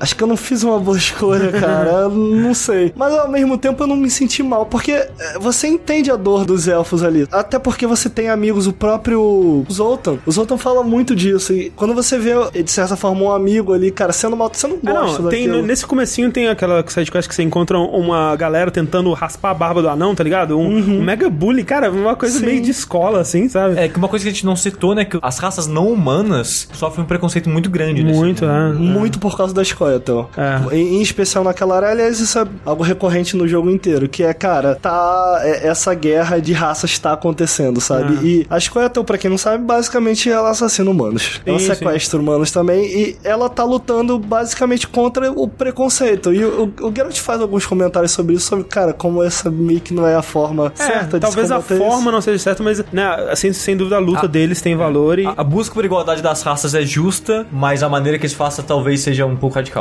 Eu até acho que na situação que eles estão, em muitas situações ele tem que ser radical mesmo, mas o lance da escolha pra mim é o Geralt, pra mim, o meu Geralt, ele não colocaria a mão no fogo por todos os Scoia'tael, ele não escolheria Scoia'tael, eu sou Scoia'tael, eu vestiria a camisa, tá ligado? Ele veria de caso a caso, eu acho. Sim, sem dúvida, esse seria o Geralt É. Canon. assim. Voltando ao Alvin, né? E ele é um personagem que vai ser muito importante nesse jogo. Essa coisa toda começa com ele fugindo dessa besta, com uma figura materna, que eu não sei se. Eu acho que não era necessariamente a mãe dele, mas essa figura ela, ela morre é, pra esses lobos, pra esses cães. E logo de cara você vê que o Alvin não é uma criança normal, né? Porque logo nesse momento ele é meio que possuído por uma criatura que começa a levitar e falar, tipo, exorcista, assim. E ele fala uma profecia, né? Isso, é, é a Influence Prophecy, eu não sei falar direito o Influence, mas é algo assim, é uma Aham. elfa, e ela fez essa profecia, basicamente é uma profecia do fim do mundo, que a gente vê, inclusive, no Witcher 3, de certa Aham, forma, que é a da Geada Branca. A gente vai descobrir também que o Alvin, ele é o que no mundo de Witcher chamam de source, né? Uma fonte. O Source pode ser puramente magia, mas geralmente nos livros eles se referem a, a Ciri dessa maneira. Aham. E a Ciri eles não estão se referindo só ao fato dela, apesar de que ela tem sim um puta talento pra ser maga, independente de qualquer coisa, mas sim do gene especial que ela tem. De novo, né? Voltando àquela parada do Alvin ser um, um substituto da Siri aqui nesse jogo. Então, né? Depois que você resolve esse problema da cidade, você descobre, na verdade, que a besta ela tinha sido manifestada por causa das merda que as pessoas estavam fazendo. Tava tudo fazendo errado, tava traficando criança, tava matando gente, estuprando, as porra toda. E todo mundo era culpado na vila, né? E aí, de novo, você vê, né? Ok, talvez eles merecessem ser devorados por essa besta, né? Não tem um certo e um errado aqui. Mas você acaba derrotando a besta. Com isso, você consegue seu passe pra entrar pra Vizima, só que chegando lá, você é capturado pela Order of the Flaming Rose. Ela é basicamente uma ordem que cultua o fogo. É uma coisa meio religiosa. Isso, o fogo basicamente protege são- as pessoas do mal. São meio que uns cruzados, digamos assim. É, São é. soldados medievais é, Guiados religi- pela religião. Mas a princípio você não tem essa leitura deles, Não, que não. eles, ah, a gente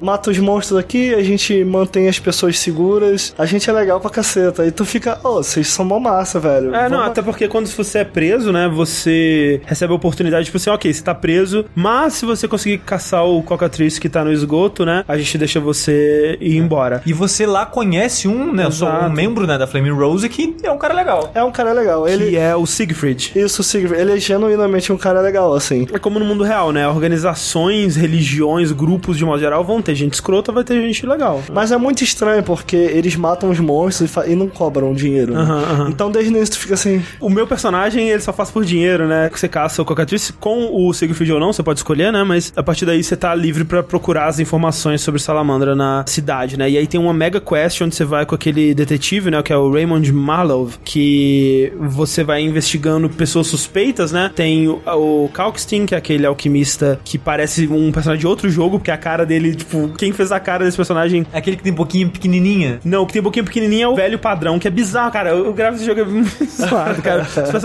Assim, os cenários eu acho muito bonitos. São bonitos, né? É. até. Agora, os personagens humanos, assim, tem uns que são legais, outros, cara, é um- complicado, velho. Falando em cenários, eu gostava dos bares e lugares assim Sim, no jogo. é. É, Eram eram divertidos. Nossa, eu acho o esgoto muito bonito. Essa parte. De- Na época eu fiquei um pouco impressionado. Não, o pântano é muito bonito. É, e falando sobre a cidade, é bom lembrar de novo, né, como foi importante a- aquela introdução no campo, né? Uhum. Porque, cara, se você começasse na cidade, você tava fudido, porque mesmo com a introdução, quando eu cheguei na cidade, eu fiquei, caralho, velho, é tanta coisa, é tanta É, gente, tanto é. lugar, a quest principal que eu tô fazendo aqui é gigantesca, eu tenho que ir em 15 mil lugares, fazer mil coisas. E Isso tem que ser dito pra quem só jogou o 3, né? Porque o 3 ele é um jogo full mundo aberto, né? Você tem um mapa absurdamente gigantesco, é um mundo pra você explorar, você, caralho, você vai passar literalmente centenas de horas pra explorar tudo. Enquanto que no 1 e no 2 é uma coisa mais instanciada, né? Você tem uma área fechada, que dentro daquela área você pode explorar, né? E, e aí dentro daquela área vai ter uma série de quests, você vai concluir aquela área, você vai passar pra uma próxima área, e geralmente a área anterior vai ficar fechada pra você. E aí, dentro daquela área você tem um espaço pra explorar, um espaço pra andar e navegar e encontrar coisas cara, o. The Witcher 1, por exemplo, essa parte que você chega na cidade no 3 tem algo similar, mas o The Witcher 1 ele talvez seja um pouco mal espaçado. Você vai ficar muito tempo na cidade, você não vai matar ninguém, você não vai lutar com ninguém. É, cara. esse, e esse capítulo 2 ele é o maior do, do jogo de longe. Disparado. assim, é. Mas eu gostei dessa quest, cara. Não, é, é, uma, é uma quest que eu achei interessante de fazer. É diferente. Ela é meio fat quest demais, eu acho, que você faz muita troca de informações indo e voltando É, de mas, mas o interessante dessa quest não é exatamente o que você tá fazendo em gameplay, mas o que tá acontecendo na história, Exato. né? E a conclusão dela é excelente, É, acho, excelente. sabe? É porque você vai investigando essas pessoas, né? Tem o banqueiro, que é o Vivaldi, tem o capitão da guarda, tem é, o chefe do crime, que é aquele Ramsmith, tem um espião, né? Que é um cara que você descobre, na verdade, que é um espião, investigando ele, né? Você começa a achar que ele é um, membro da Salamandra, você percebe, não, esse cara é um espião, ele tá do nosso lado. Quando você começa a investigar essas pessoas, você vai descobrindo, ok, essa pessoa tá de boa, essa pessoa tá de boa, até que sobra o Ramsmith, que é o chefe do crime, o Calcin, se não me engano, que é o alquimista, né? E nisso você encontra o cadáver do Raymond Marlowe, né? Que é o detetive que estava te ajudando esse tempo todo. E você descobre que, na verdade, né, a pessoa com quem você estava conversando esse tempo todo não era ele. Na verdade, era o próprio Azar Javed, né? O cara que roubou os segredos dos Witchers disfarçado. Você começou a quest com ele de verdade, no meio Isso. da Ah. quest, o Azad matou Sabe o ele que, que é massa? troca. Sabe o que é massa? Eu, pelo menos, acho massa. Que o medalhão do Witcher Vibra, vibra né? com É. magia. E quando ele vira o azar, tá vibrando lá em cima. Caraca. Então, tipo, tu tem essa dica. eu nunca reparei isso. é. E esse plot twist eu acho muito legal. Muito legal, é. Termina, né, essa parada com você perseguindo o Azar Javed e o professor pro pântano, né, que tem uma torre antiga dos magos lá e tal, e tem uma batalha, mas eles acabam fugindo e você é salvo pela atriz que te teleporta, que é um, um plot device muito importante, né. Uma coisa que a gente não falou também são as side quests, né, que nesse jogo elas não são grande coisa, né, as melhores quests que você vai participar são as principais mesmo, mas tem algumas que são legais, né, e algumas que acontecem coisas interessantes, são algumas vinhetinhas de eventos interessantes nesse mundo, personagens interessantes que você vai encontrando. Por exemplo, nesse capítulo tem uma no pântano, né, que você encontra um velhinho que você vai descobrir, na verdade, que ele é um canibal, né, e você, o momento dessa descoberta, ele é bem chocante, assim. Tem também uma no capítulo anterior, né, que a gente não comentou, mas é uma que o Geralt, ele é contratado pra encontrar uma pessoa, ou se essa pessoa tiver morrido, pra enterrar essa pessoa, e você acaba descobrindo que essa pessoa morreu, e você vai enter- enterrar ela, e quando você vai enterrar, você encontra o rei da Wild Hunt, né, e, e nesse momento ele já fala um pouco desse histórico do Geralt com a Wild Hunt, e do fim do mundo, e nós vamos nos encontrar de novo, essa coisa toda. E é engraçado ver como o design do rei da Wild Hunt evoluiu do 1 pro 3, né, porque ele ainda tem essa coisa de ser uma figura com armadura pesada e tudo mais, mas aqui ele tinha uma cara de caveira, assim, mostrando, né. Fantasminha É também. um fantasminha, meio azul, é, assim. exatamente. E no 3 ele já é um cavaleiro mesmo, com um capacete e tal. Todo mundo mudou muito o design, né? O Geralt ele tinha um rosto meio fino e pra frente, né? Como É. se fosse um lobo mesmo. E é verdade, tem isso. Ah, eles tomaram umas decisões pra deixar o personagem mais bonito, talvez? É, mas o Geralt, eu, eu acho que no primeiro ele é o mais fiel, porque nos livros ele diz que ele não, ele não é bonito, né? Nas continuações ele deu um bronzeadinho, ele ainda é branco, É. mas No ele- 2 principalmente. É, pô, no 1 você vê que ele é um branco não natural, É, sabe? ele é estranho, é. No 3 ele, eu, eu pelo menos sinto que no 3 ele já tá rosadinho. ele Não, já- no- no ele é bem bonito no É, não, no 3 cara. ele é um homão, É. assim, sabe? Ele é, porra. Gataço. Enquanto eu acho que, né, o 1 ele é mais próximo da premissa, que é um cara meio estranho, né? Você olha pra ele, tem uma coisa meio nojenta, assim, sobre você, assim.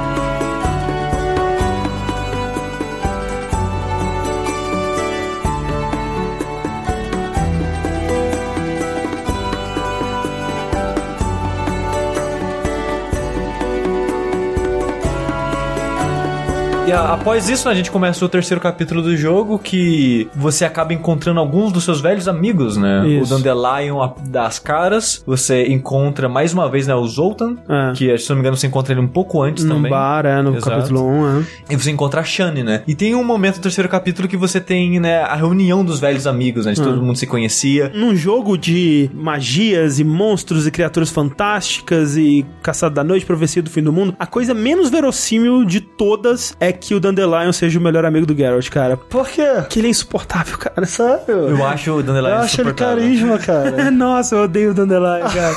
eu não sei, tipo, provavelmente muito por causa do dublador dele, da aparência dele, eu tenho uma ele, raiva ele dele, é alívio cara. cômico. Realmente ele é alívio cômico e você meio que tem que desligar a cabeça um pouco pra ele, sabe? Ah, ok, ele tá aqui só pra É. Não, ele tem, ele tem seus momentos, né? Ele É. tem seus momentos, mas de modo geral eu... E ele não é só amigo, é o melhor, Melhor amigo, amigo, é. do Geralt. Ah, Vocês sabem que os fãs, de forma geral, reclamam um pouco dele dentro do jogo. Não acham É. ele tão legal quando. eu, Pessoalmente, pra mim, eu acho que é aquilo Ah, ali, sim, assim. se você me disser que o Dandelion nos livros é mais legal, eu tendo a acreditar porque eu não acho ele muito legal nos jogos. Eu acho aquilo ali, pra ser É, sincero. é, ok. É, é interessante porque a Shani, por exemplo, é uma personagem que aparece em um pedaço mínimo assim nos livros. Ela não é realmente É, amiga. Tanto é que ela só aparece no Witcher 1, né? No 2 e no Isso. 3. Nem... O 3 tem no DLC. Ah, é? Olha aí, É, cara. Pô, velho, precisa jogar esse DLC, Cara, cara. é muito legal. É que nem eu te falei, né? Eu só não joguei os DLCs porque eu perdi meu save do 3, Uhum. né? Mas eu tenho que voltar pro jogo, cara. E como o André comentou agora há pouco, né, que tipo, no mundo que tem monstros e magia, não sei o que lá, eu acho fascinante como o meu momento favorito, eu acho, do jogo, pelo menos o mais memorável pra mim, é um momento que não tem nada disso, é um momento que são só amigos conversando e enchendo a cara. Cara, essa quest é genial, cara. muito É bom. genial. E ela na história tem uma função importante que é eles ajudarem o Geralt a lembrar das coisas. Sim, sim. Mas ao mesmo tempo, pro jogador isso é importante pra você criar uma afeição por essas pessoas e, e conhecer mais do Geralt, né? Sim. O personagem que você tá jogando. E ela tem um momento engraçadíssimo que, tipo, como era muito diálogo, os caras queriam fazer alguma coisa pro jogador fazer, além de só ouvir coisas, né? Você tá na casa da Shani, mas ela é uma inquilina de um quarto alugado de uma casa de uma senhorinha, que é rabugenta pra caralho, que não gosta que ela leva convidado e é um saco. Então, eles estão lá enchendo a cara no quarto dela, só que tá todo mundo com larica. Aí eles precisam descer pra pegar comida, mas tem que ser escondido da velha, cara. E é muito Mano, sabe o que eu acho sensacional essa quest? Eles te dão a liberdade de você convidar pessoas pra festa. E você pode convidar. Tem um guarda na cidade. tem- ali- aliás, o próprio espião que a gente comentou, a gente chama quem a gente quiser pra É festa. verdade, tem isso. E alguns diálogos eles mudam de acordo com quem você chamar. E, cara, é lógico que eu chamei as putas todas da cidade. e, cara, é, é muito sensacional, porque a Shane fica mega pistola, assim. Nossa, por que, que você trouxe a- as putas e tal? E ela fica meio, qual o problema de eu sou puta? Se você chamar o guarda, por exemplo, ele é mó chato, assim. Ele é mó mata vibe. Ele, ah, mano, tipo. E, cara, eu, eu lembro. Eles, eu- eles terem criado esse tanto de conteúdo, né? Cara, pra um isso momento. é muito. Eu lembro que eu joguei essa quest três vezes, que eu chamei. cara, cada um eu vou chamar uma pessoa da cidade. E, cara, eu achei essa sacada sensacional. Não só porque é legal você estar ali com seus amigos e tal, mas eu lembro que essa liberdade que ele te deu. De verdade, eu lembro de ter ido no Skype, na época, com o pessoal do Nautilus, que ainda não tinha Nautilus. aham. Eu falei, cara, eu acabei de jogar uma quest muito foda no jogo. quests que fogem da pegada, assim, costumam ser bem memoráveis, né? Eu lembro no, no Oblivion, assim, uma das minhas favoritas é uma que é um quase um mistério da Agatha Christie, que você tá preso numa mansão com a galera, acontece um assassinato, você tem que descobrir quem que foi, sabe? Tipo, totalmente diferente, Sim, não tem combate, sim. não tem nada. E a mesma coisa aqui. me lembra bastante os RPGs da Infinity Engine, por exemplo. No Fallout você tinha quests bem assim, que você não, não matava ninguém, as suas escolhas moldavam um pouco aquilo de maneiras diferentes, então provavelmente essa é uma das quests que eu mais gosto na série, assim. Olha aí. E eles tentaram fazer um remakezinho dela no 3. Sim, dele bêbado. se Ah, é né? verdade, pode crer, pode crer. Porque os fãs amam muito mesmo essa quest. É, Não, é muito boa. Não parando por aí com as festas, né? Você tem a festa do, do mercador, né? Do Luvaden, que você volta a encontrar a Princesa Ada, que é a mesma pessoa que aparece na abertura do jogo, na abertura em CG, que os, os jogos da série, eles sempre têm uma sempre maravilhosa abertura em CG. Eu acho que a minha favorita é do 2. Aquela Ela cena só é... foi só na Enhanced, mas realmente é, aquilo exato. é é inacreditável, cara. Sensacional. é muito foda. um adendo rápido é que a a Ada, ela, na verdade, nos livros, ela fica meio demente, assim. É, é, eu ouvi dizer que ela fica com cabelo branco, Cabelo né? branco, é. Sim. É. E, e também tem outro nome. É? É, Nossa, sim. eu não lembro, velho. Sim, Ada é o nome da mãe dela, eu acho, nos livros. Ah, é verdade, aí, tem aí isso. fica muito louco. Essa princesa, né, na cena de abertura, que é um- uma cena que é um resumão do primeiro conto de todos que o André escreveu, né, que é o conto The Witcher, onde ele vai é, curar a maldição dessa princesa, que ela virou uma Striga, que é, um, é uma referência a uma, uma criatura mitológica da, da Polônia e tal. E, e isso é outro é, aspecto legal da franquia Witcher, né, que a gente tá muito acostumado a mitologia que vem de Tolkien ou de outras fantasias, de outros contos e histórias ocidentais. E como o Sushi disse, o Witcher ele dá essa perspectiva nova sobre esses contos, né, sobre a elfos e anões e, e o que quer que seja, mas também ele inclui muito do folclore polandês, né? Isso, é, é o que eu ia falar. É, é porque a minha namorada, ela faz estrigaria. Peraí, peraí. É uma que religião, estrigaria? gente. Sério? É uma religião, sim. E vem, vem de onde? Vem da Eu- Europa mesmo? Como é é? Cara, não sei, mas assim, a maioria das. Puta, na fala da palavra correta, eu vou chamar, digamos, as mestras, assim. Ah. Por exemplo, a dela vem da Itália, sabe? Ah. E, e eu trocando uma ideia com ela sobre a religião dela, cara, tem várias similaridades, assim. Caraca. Que é bem parecido com Wicca, pelo que a minha namorada me disse, né? Ah. Eu, eu não tô querendo ser injusto com a religião dos Ok. outros. Mas a, a Wicca meio que você pode aprender sozinho. A estrigueria de maneira nenhuma. Você precisa de alguém pra ir te guiando, Caraca, tem não, níveis não e tal. ideia. E é louco, cara, porque, tipo, as pessoas da estrigaria realmente acreditam em magia. Por exemplo, é- essa questão dos elementos. A Siri, por exemplo, perde a capacidade de fazer magia porque ela mexe com o elemento de fogo. Uhum. Enfim, onde eu quero chegar é que tem muita inspiração real dentro. e eu Sim, acho que sim. isso que faz tão autêntico, de certa maneira. E é legal também, né, das coisas que eles apresentam é, da cultura deles, como exemplo, né, as criaturas. Tem um grimóriozinho que Sim. tem a historinha de como que aquele monstro surge, como ele funciona e tal. E é muito legal isso. Agora, tem uma coisa na, na, na abertura que eu lembro que eu fiquei jogando o jogo inteiro e falei, ai, tomara que tenha isso. Correntinha. Não só isso, isso é massa. Correntinha é legal. É, era mais assim, cara, ele não, ele não tava simplesmente matando o inimigo. Tinha todo um ritual por trás, tinha É. todo. Eu acho que isso é até o 13. Eu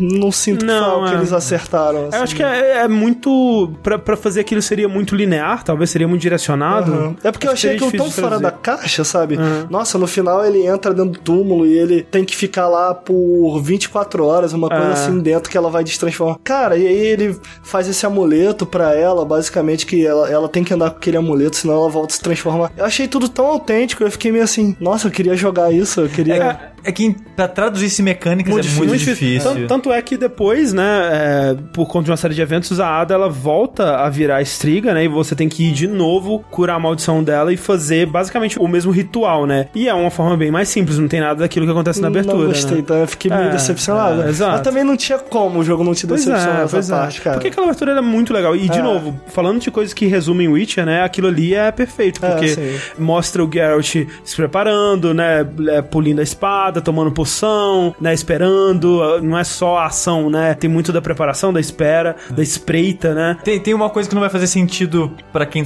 não leu o conto, mas o cara que ele solta como Aham. isca é o cara que transformou a princesa em Ah, estriga. ok, é. Então é, é realmente um bom exemplo. E aí, tipo assim, né, pra curar é uma coisa super específica, né? Ele tem que passar uma noite com ela, que é total uma coisa de maldição de conto de fadas, né? Sim, Você tem cara, que fazer uma acho tão parada. fantástico, É muito cara. legal, cara. Então, isso é muito Witcher, assim. Mas aí, nessa cena da festa com a princesa Ada, você tem uma cena de sexo com ela, que ela pega o seu amuleto e joga pra longe, e o amuleto começa a tremer também no chão, que já te dá uma dica aí de que tem coisa errada acontecendo. E você vai descobrir que a Ada, né, que ela é filha do Foltest. Isso. O Foltest, que é o rei de Teméria, e ele tá fora da cidade. Isso, é interessante. É, também. E aí você descobre que a Ada, ela tava colaborando ali com o Radovid, né, que é o rei de Redânia, que e ele também tava envolvido com o Salamandra, que hum, o objetivo dele era unir as famílias, né, ele queria é, casar com a Ada, se eu não me engano, pra unir as famílias reais de Teméria e- e Redânia. Então você, né, continua descobrindo mais coisas sobre quem que tava envolvido com o Salamandra nesse processo. E nesse capítulo também acontece uma outra coisa, que é com o- Alvin, né, que tem toda essa coisa que eles querem que você se sinta meio que o pai dele, tem uma coisa meio familiar de você escolher a mãe dele,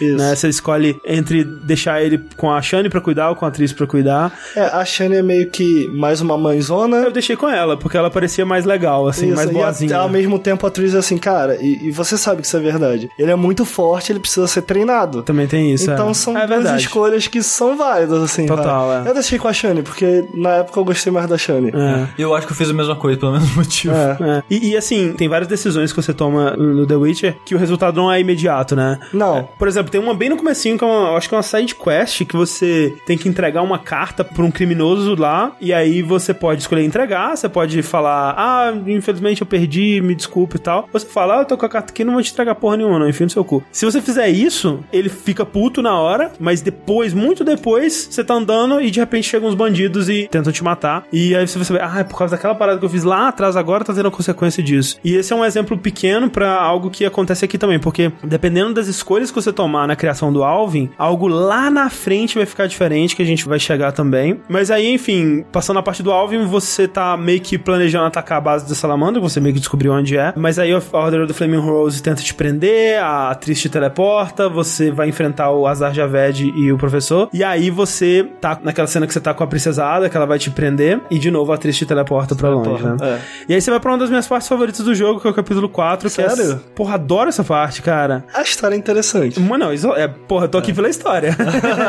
vai pra um lugar que chama de Lakeside, né? Na cidadezinha de Murky Waters, né? É um momento muito estranho pra mim, porque meio que parece que eu tô começando um jogo de novo. É, sabe? uma eu quebra achei total. muito uma quebra de... Esse é o meu problema com, com essa parte, porque você já tava no finalmente, o teleporte já é forçado. É, pra mim pareceu uma barriga. Assim, sendo, Isso, sin- sendo isso, sincero, pareceu uma barriga. Por si só não é ruim, né? Mas, tipo, mas sabe o que, que eu gosto? É porque ele tem de novo aquele fio do conto, né? Sim. Tipo, de repente você tá em outro contexto, aí você vai aprender sobre novos personagens, sobre uma outra parada totalmente e é um diferente. conto legal. Tem um Eu conto gosto, até né? parecido no Witcher Ah. 3. É uma parada meio Cthulhu, né?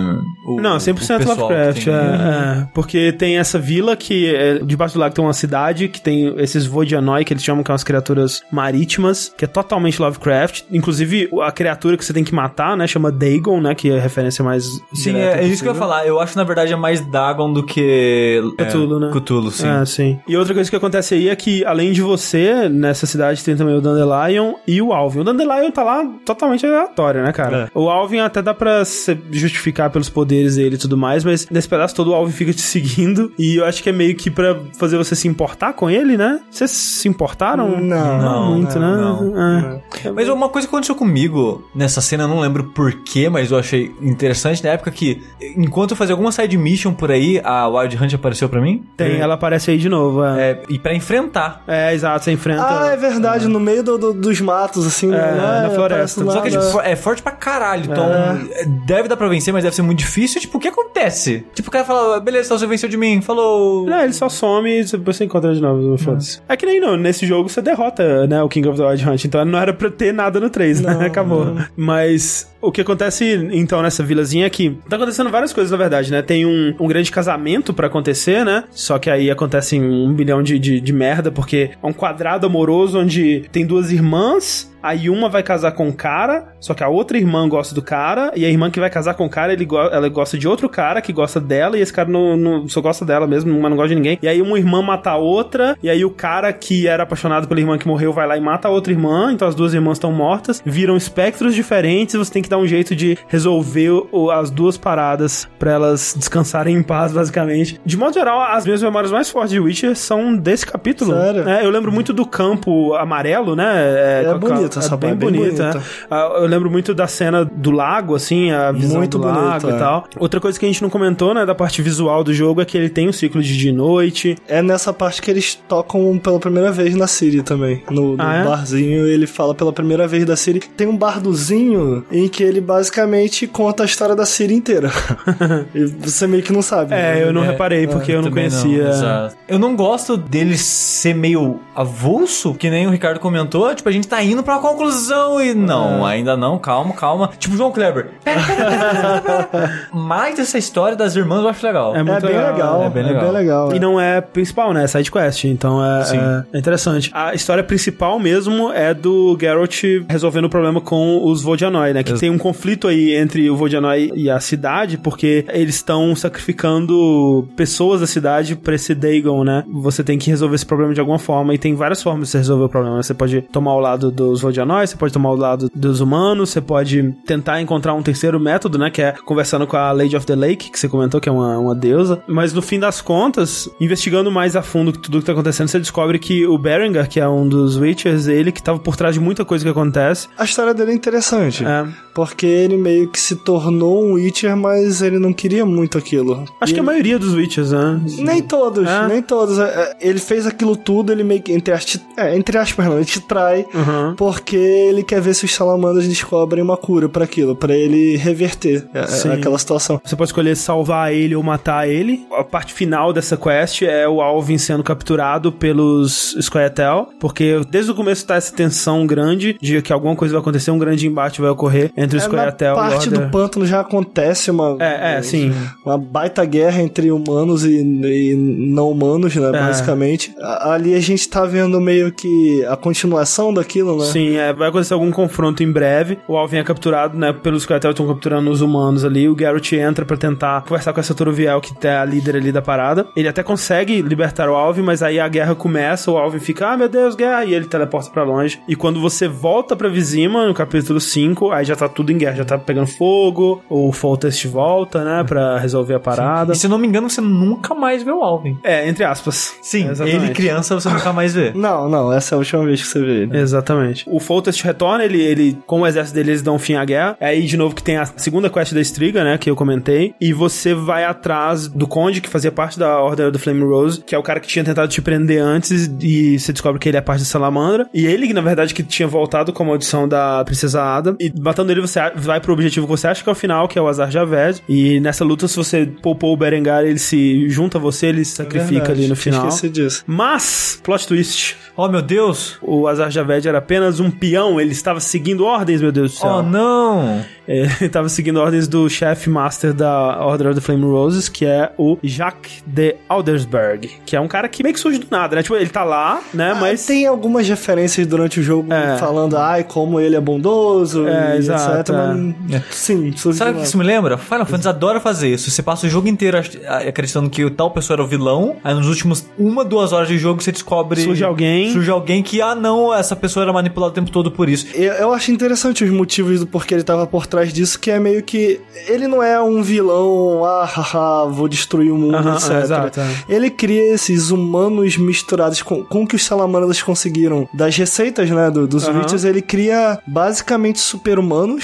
Sim, umas criaturas bizarras. E você entende que ele fez aquilo de uma maneira louca dele pra salvar a humanidade? Pra salvar a humanidade do futuro da Wild Hunt, do futuro da profecia, basicamente. é. Que é aquilo que a gente falou, que é a profecia em que a geada branca vai tomar o mundo. E Isso. a forma dele de salvar o mundo, porque enquanto você tem ali a, a figura da Siri em que ela vai salvar o mundo de alguma forma se sacrificando, ou conseguindo entender melhor por que a geada branca acontece, toda a jornada dela no livro gira Aham. um pouco em busca disso, dela entender o que é de fato a geada branca. A, a visão dele foi meio que, ah, ok, ninguém vai sobreviver. Se eu fizer aqui super-humanos as- a qualquer custo, porque eles são, viram meio que zumbis, assim, de certa é. forma, são monstros de verdade. Essa é a resposta dele, eu acho interessante, porque é uma resposta bem diferente da Siri. É, que ele, a ideia dele é criar seres fortes o suficiente pra enfrentar a Wild Hunt, né? Eles não é sentem frio, meio. É. ele- Eles conseguem sobreviver de boa. E eu vejo nele um pouco a filosofia Witcher de responder as coisas, tipo, do ponto de vista dele, pelo menos, é o mal menos mal. Sim, é. Porque, tipo, se eu não fizer isso, todo mundo vai morrer. Eu fazendo isso, pelo menos alguém vai sobreviver, sabe? É, uma maneira meio distorcida de pensar, porque ele vai estar meio que tirando a humanidade das pessoas, no sentido de que vai estar matando as pessoas praticamente pra transformá-las em monstros, Sim, zumbis, sim. o que seja. Mas na cabeça dele ele acha que tá fazendo certo, né? E aí, quando você encontra ele, né, e vai te tirar satisfações, ele te transporta pra visão dele do futuro. Eu não sei exatamente como isso funciona, mas, né, depois a gente vai descobrir um pouco mais sobre a natureza desse Magia. personagem, é, faz um pouco mais de sentido. E é um mundo totalmente 100% congelado, né, tipo, era do gelo, assim. E nesse mundo congelado, você vai atrás dele pra enfrentar ele, né. de Eu novo. acho o final tão legal quando você mata ele, que É, ele, legal. ele meio que fala: Pera aí, mas prata é pra monstros. Aí o Geralt meio que fala: É, prata é pra monstros e mata ele. Tipo, É, as eu acho espadas. massa, eu acho legal essa parte. É, e você pode escolher matar ou não, se eu bem me lembro. O King of enfrentar ou não o é. King of the Wild Hunt. E eu, eu enfrentei, e, e é um dos momentos que você se sente mega poderoso, assim, porque, cara, essa criatura superior, assim, né, de outra dimensão, basicamente, você É, tá de descendo a forma geral, porrada. eu não gosto desse último ato do The É. Witcher, assim. é, o caminho até você chegar a ele é chato, é, tem muito inimigo É. e toda a, É as quests, quando a cidade tá meio meio pegando fogo e tal, é meio chato. Eu acho interessante nessa parte que você finalmente conversa de fato com Foltest, você explora um pouco o castelo e é tão legal ver o castelo comparar o do 1 com o 3 no final, por Sim, exemplo. é é são as mesmas áreas. São né? as mesmas áreas, É. achei isso muito massa. E você conhece o Radovid pela primeira vez, que ele é um personagem bem importante no 3, por exemplo. Com certeza. Ele tá lá né? também. Exato. Quando termina isso tudo, né? Se você prestar muita atenção, se você tiver reparado, você descobre uma coisa muito importante sobre o Jack, né? Ex- Exato, né? Quando você derrota ele, ele aparece com um medalhão na mão e que talvez você possa lembrar, que a gente não citou no programa, mas quem jogou talvez lembre, é o medalhão que o Geralt dá pro Alvin no começo do jogo para tentar controlar os poderes dele, né? É que ele tava tendo pesadelos, ele tava bem. É né? que, é que o poder dele tava meio que fora de controle, Ah. né? Que nem a gente falou no começo, ele parecia possuído. E esse colar era meio que pra impedir o, o poder dele de sair do controle, o que na parte lá, lá do Dagon não funciona tão bem porque ele é teletransportado mesmo É, assim. de modo geral não funciona. O poder dele continua saindo fora de Exato. controle. Mas esse colar basicamente pra dar a pista de o Jack era o Alvin que quando teletransportou naquela parte do Dagon, ele foi parar no passado e cresceu e se tornou o Jack. É, e aí eles tentam dar essa dica, tipo, ah, o medalhão tá bem mais gasto aqui do que ele tava antes, Tem, né? e tem tal. uma coisa interessante também. Dependendo das escolhas que você faz, como entre aspas, paizão dele lá, Uhum. os diálogos dele mudam de acordo com o que você ensina pra ele. E essa é o que eu tava falando lá atrás, que, tipo, são escolhas que você tomou no começo, e é muito interessante isso, que, tipo, Pô, ficou legal. você, nesse, na maioria desses jogos, né, as escolhas são bem simples e são mu- muitas vezes muito binárias, assim. Não que essa não seja, né, porque você escolheu uma coisa aqui, o resultado é outro aqui, mas ter essa distância e ter essa coisa que não é exatamente direto, né, você não, você não vê exatamente o caminho que a sua escolha tá tomando, é uma coisa diferente, especialmente pro 2007, sabe? É, o, o Geralt, ele passa a ser meio que o mentor do Alvin e meio que tenta dar exemplo e, e ser um pai pra ele e... Independente do que você falar, ele vai repetir o que você ensinou pra ele, mas vai distorcer aquilo. Aham. Por exemplo, eu lembro de uma parte em que ele diz que quer ser um Witcher e você meio que diz, cara, não, não seja um Witcher, porque o Geralt sabe o, Aham. o custo daquilo, né? E ele fala meio que, ah, ok, então eu vou ser um guerreiro Witcher, tipo, eu vou ser um guerreiro de armadura e etc, mas eu vou saber algumas técnicas do Witcher e de certa forma é isso que ele faz, ele descobre as técnicas do Witcher, mas ele é um guerreiro normal. aham.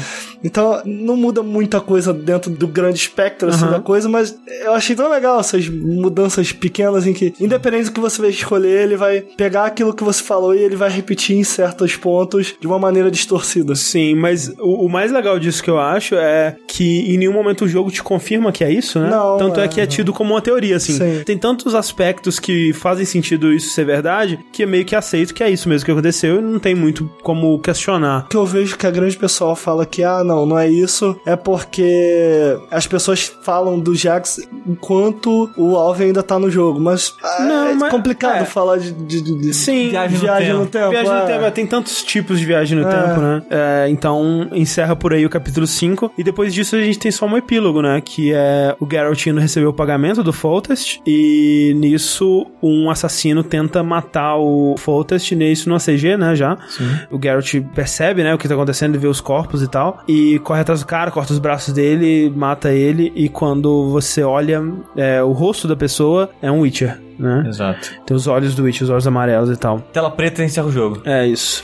Eu acho um bom final. É bom, é bom, afinal. É um É. cliffhanger do caralho. Quando assim, eu joguei o Witcher 1, né? Terminei nessa cena, e nisso já tinha o Witcher 2, né? Que eu não pude jogar imediatamente porque o meu PC não era muito bom na época e o Witcher 2 era bem pesado. Pesado demais. Mas assim, eu sabia que o, o nome do, do Witcher 2 era Assassins of Kings, né? E eu pensei, caralho, olha aí, uma continuação, vai pegar essa parada. Mas eu não sei se é. É, É isso uma mesmo? continuação bem direta. Olha aí, cara, é porque eu não terminei o 2. Absurdo. O assassino era o Witcher, né? Porque o, o cara que aparece no começo, ele é um Witcher, mas não é o mesmo Witcher que Sim, sim, sim, não. É, a, a, a ideia de Witchers caçando raízes né, se permanece de um jogo pro outro. Ah, olha aí. Eu acho bem massa. É, não, é bem legal. Não, e é legal eles saberem o que eles iam fazer já na CG de encerramento Será do que primeiro não jogo. foi meio por acaso? Porra, Oh, não. esse é massa aqui. Não, eu acho que eles foram com a ideia, tipo, se o jogo der certo, esse seria o próximo jogo que a gente queria fazer, um, caça- um de Witchers como vilões. Aham, é, legal.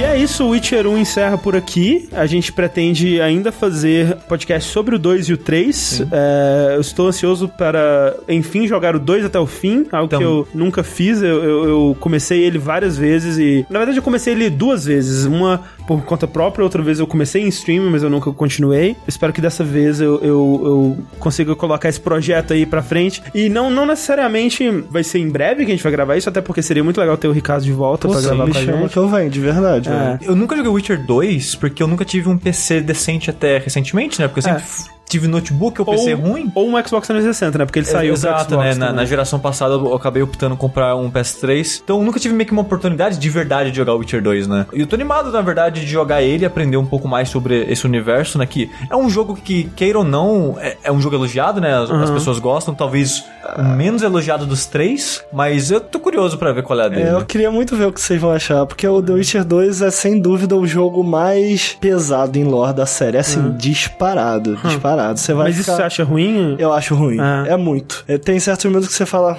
Caraca, peraí. peraí. Quem, como, quando. É bem complicado. É um jogo É assim, o, o pouquinho que eu joguei dele, eu gostei bastante, sabe? Sério? Tipo, é, Jogo até onde? tinha uma- um bicho do mar que você tinha que caçar. Nossa, eu jogo bastante até. É, porque. é, não, não sei, cara. Não, que- Já era em Flotsam, na, na É, ilhazinha na de ilhazinha, Flotsam, você é. avançou na... é, é, Ok. mano, é bastante. Você quase terminou É, porque tem o aqui. ato 2, basicamente. Mas assim, é toda aquela parada em Flotsam lá que tem a, a parte que eu gosto, que é você, ó, tem um monstro aqui, vai investigar sobre o que é esse monstro, por que ele tá fazendo essas coisas. Aí tem uma missão que você tem que infiltrar numa festa que tá acontecendo. Tinha stealth, cara. Pois é, eu gostei, achava isso tão cara. legal. Eu gostei do E monstros gigantes é algo que você não vê no Witcher 3, a não Verdade. ser na, na, na expansão. É. Mais um e, motivo pra jogar Isso me deixa meio triste. A única assim. coisa que eu não gosto de Witcher 2 é a paleta de cor dele. Adoro, cara. Acho ele tão estiloso, Ah, eu acho exagerado. É, ele eu- tem eu- muito bloom, assim. É, ele é um, ele é um, tem um filtro bizarro de cor. Isso que eu ia falar, é um Bloom que, tipo, caralho, para, velho.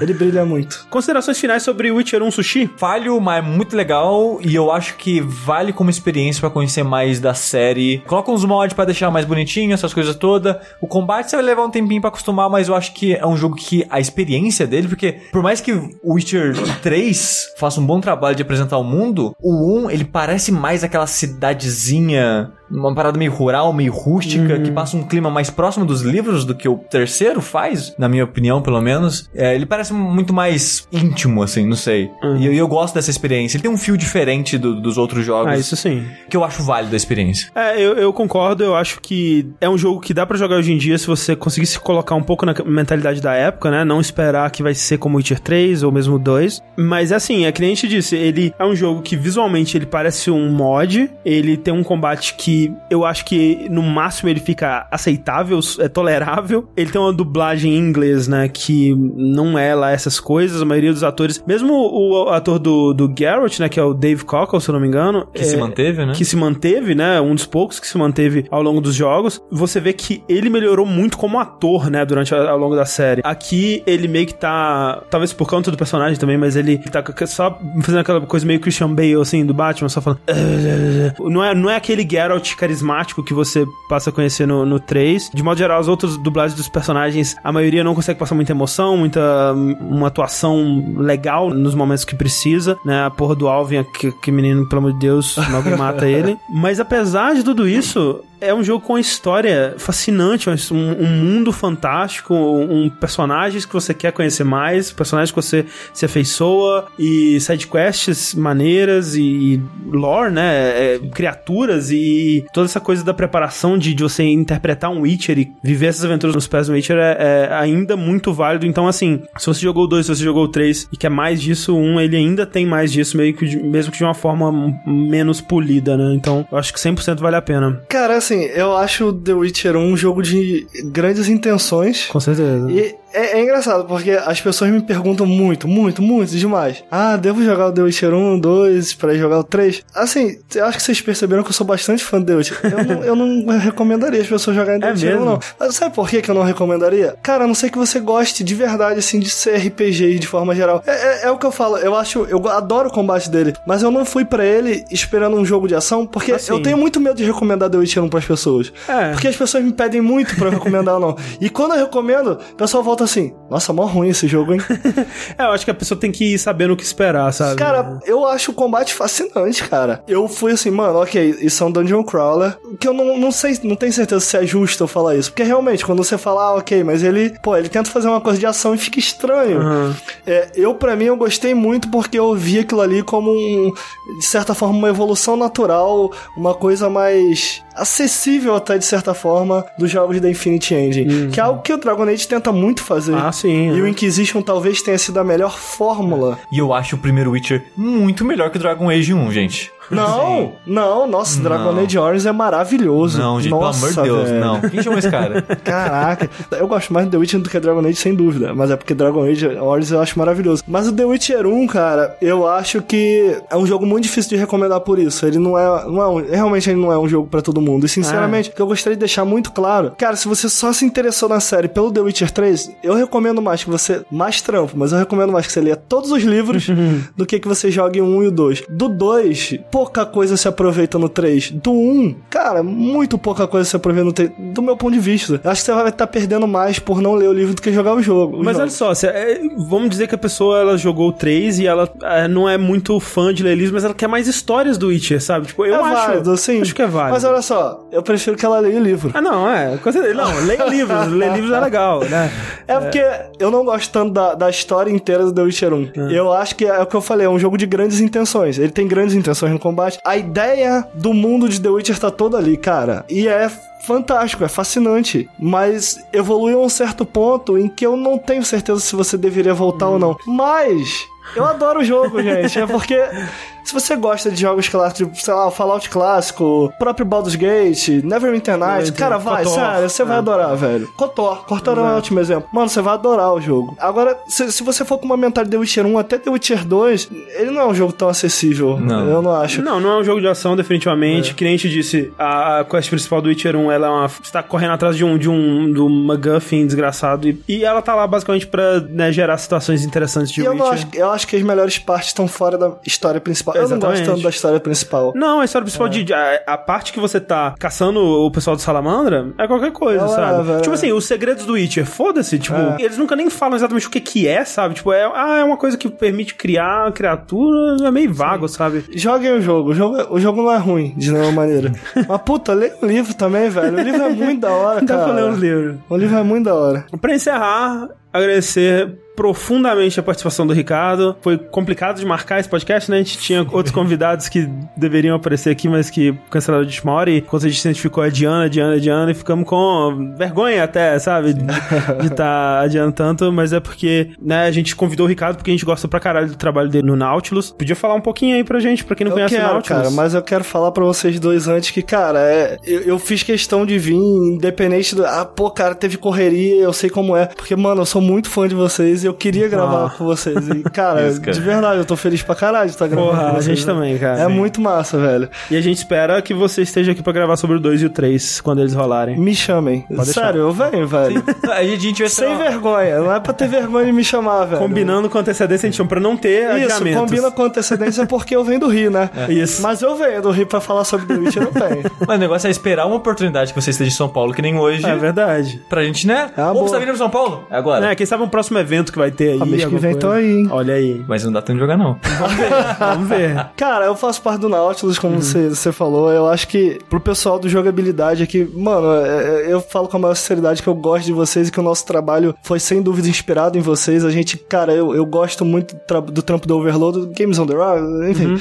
Então eu acho assim, pessoal que gosta de vocês, ainda que a gente não tenha talvez tanta personalidade quanto Que vocês. isso, absurdo isso aí. Loucura. Cara, é, é- é um trabalho que eu acho que que tem muito a ver com o público de vocês. A gente faz análise, a gente fala muito de jogo independente e a gente faz alguns vídeo ensaios onde a gente pega certo aspecto do jogo e elabora em cima de um aspecto só. E eu acho que é um bom conteúdo, cara. E Não, com certeza. quem gosta de bom conteúdo, puta, passa lá, velho. Porque é. É, sei lá, é tão legal quanto os retros ou as análises que o Sushi faz, o próprio mini doc lá do pessoal do Overload, eu acho que Sim. é um conteúdo tão legal quanto. Então, É, é um, é um tipo de conteúdo que a gente não tem tanto no Brasil. Exato. Então, se vocês querem análise mais profunda sobre jogos, o cara não. Jogos, aspectos de jogos, cultura de Sim. videogames e tal. E, né, assim, muito orgulho de ter inspirado esse projeto que a gente acha absurdamente foda. E não é aquela coisa de. é, não existe né, essa competição. é, acho que pessoas fazendo conteúdo bom só gera mais conteúdo bom. E, de novo, né, é aquela coisa que a gente tava até começando- comentando com você, que ver o Nautilus fazendo conteúdo tão foda impulsiona a gente a querer manter o nível, sabe? A querer fazer conteúdos também É fodas. recíproco, e... acontece Exato. a mesma coisa. A gente vê o, o conteúdo de vocês e a gente fala, nossa, e aprende até de certa forma. Uhum. A gente vê, nossa, olha o que eles fizeram ali, ó, que legal isso. Vamos experimentar algo similar, vamos tentar fazer isso do nosso jeito e tal. Então, cara, eu acho que. Não, não, sei nem se é justo falar que é uma competição, mas é uma competição no sentido de. É uma inspiração, digamos assim. é- é- no final é conteúdo bom, sabe? Quem ganham são vocês. Cara, mas é verdade. Mano, eu fico feliz pra caralho, assim, porque eu não sabia que eu conseguia criar conteúdo legal. E eu crio conteúdo legal e todas as, as chances que eu tenho, eu recomendo vocês, eu recomendo também o Overloader, porque, cara, no, no final das contas é isso. Eu acho que é muito massa tá vendo conteúdo bacana, assim, sendo feito no Brasil, falando sério sobre videogame. E um beijo também pro Lucas, pro Bruno, pro Vinícius. É, tudo lindo. E agora vamos todos se pegar aqui. Torches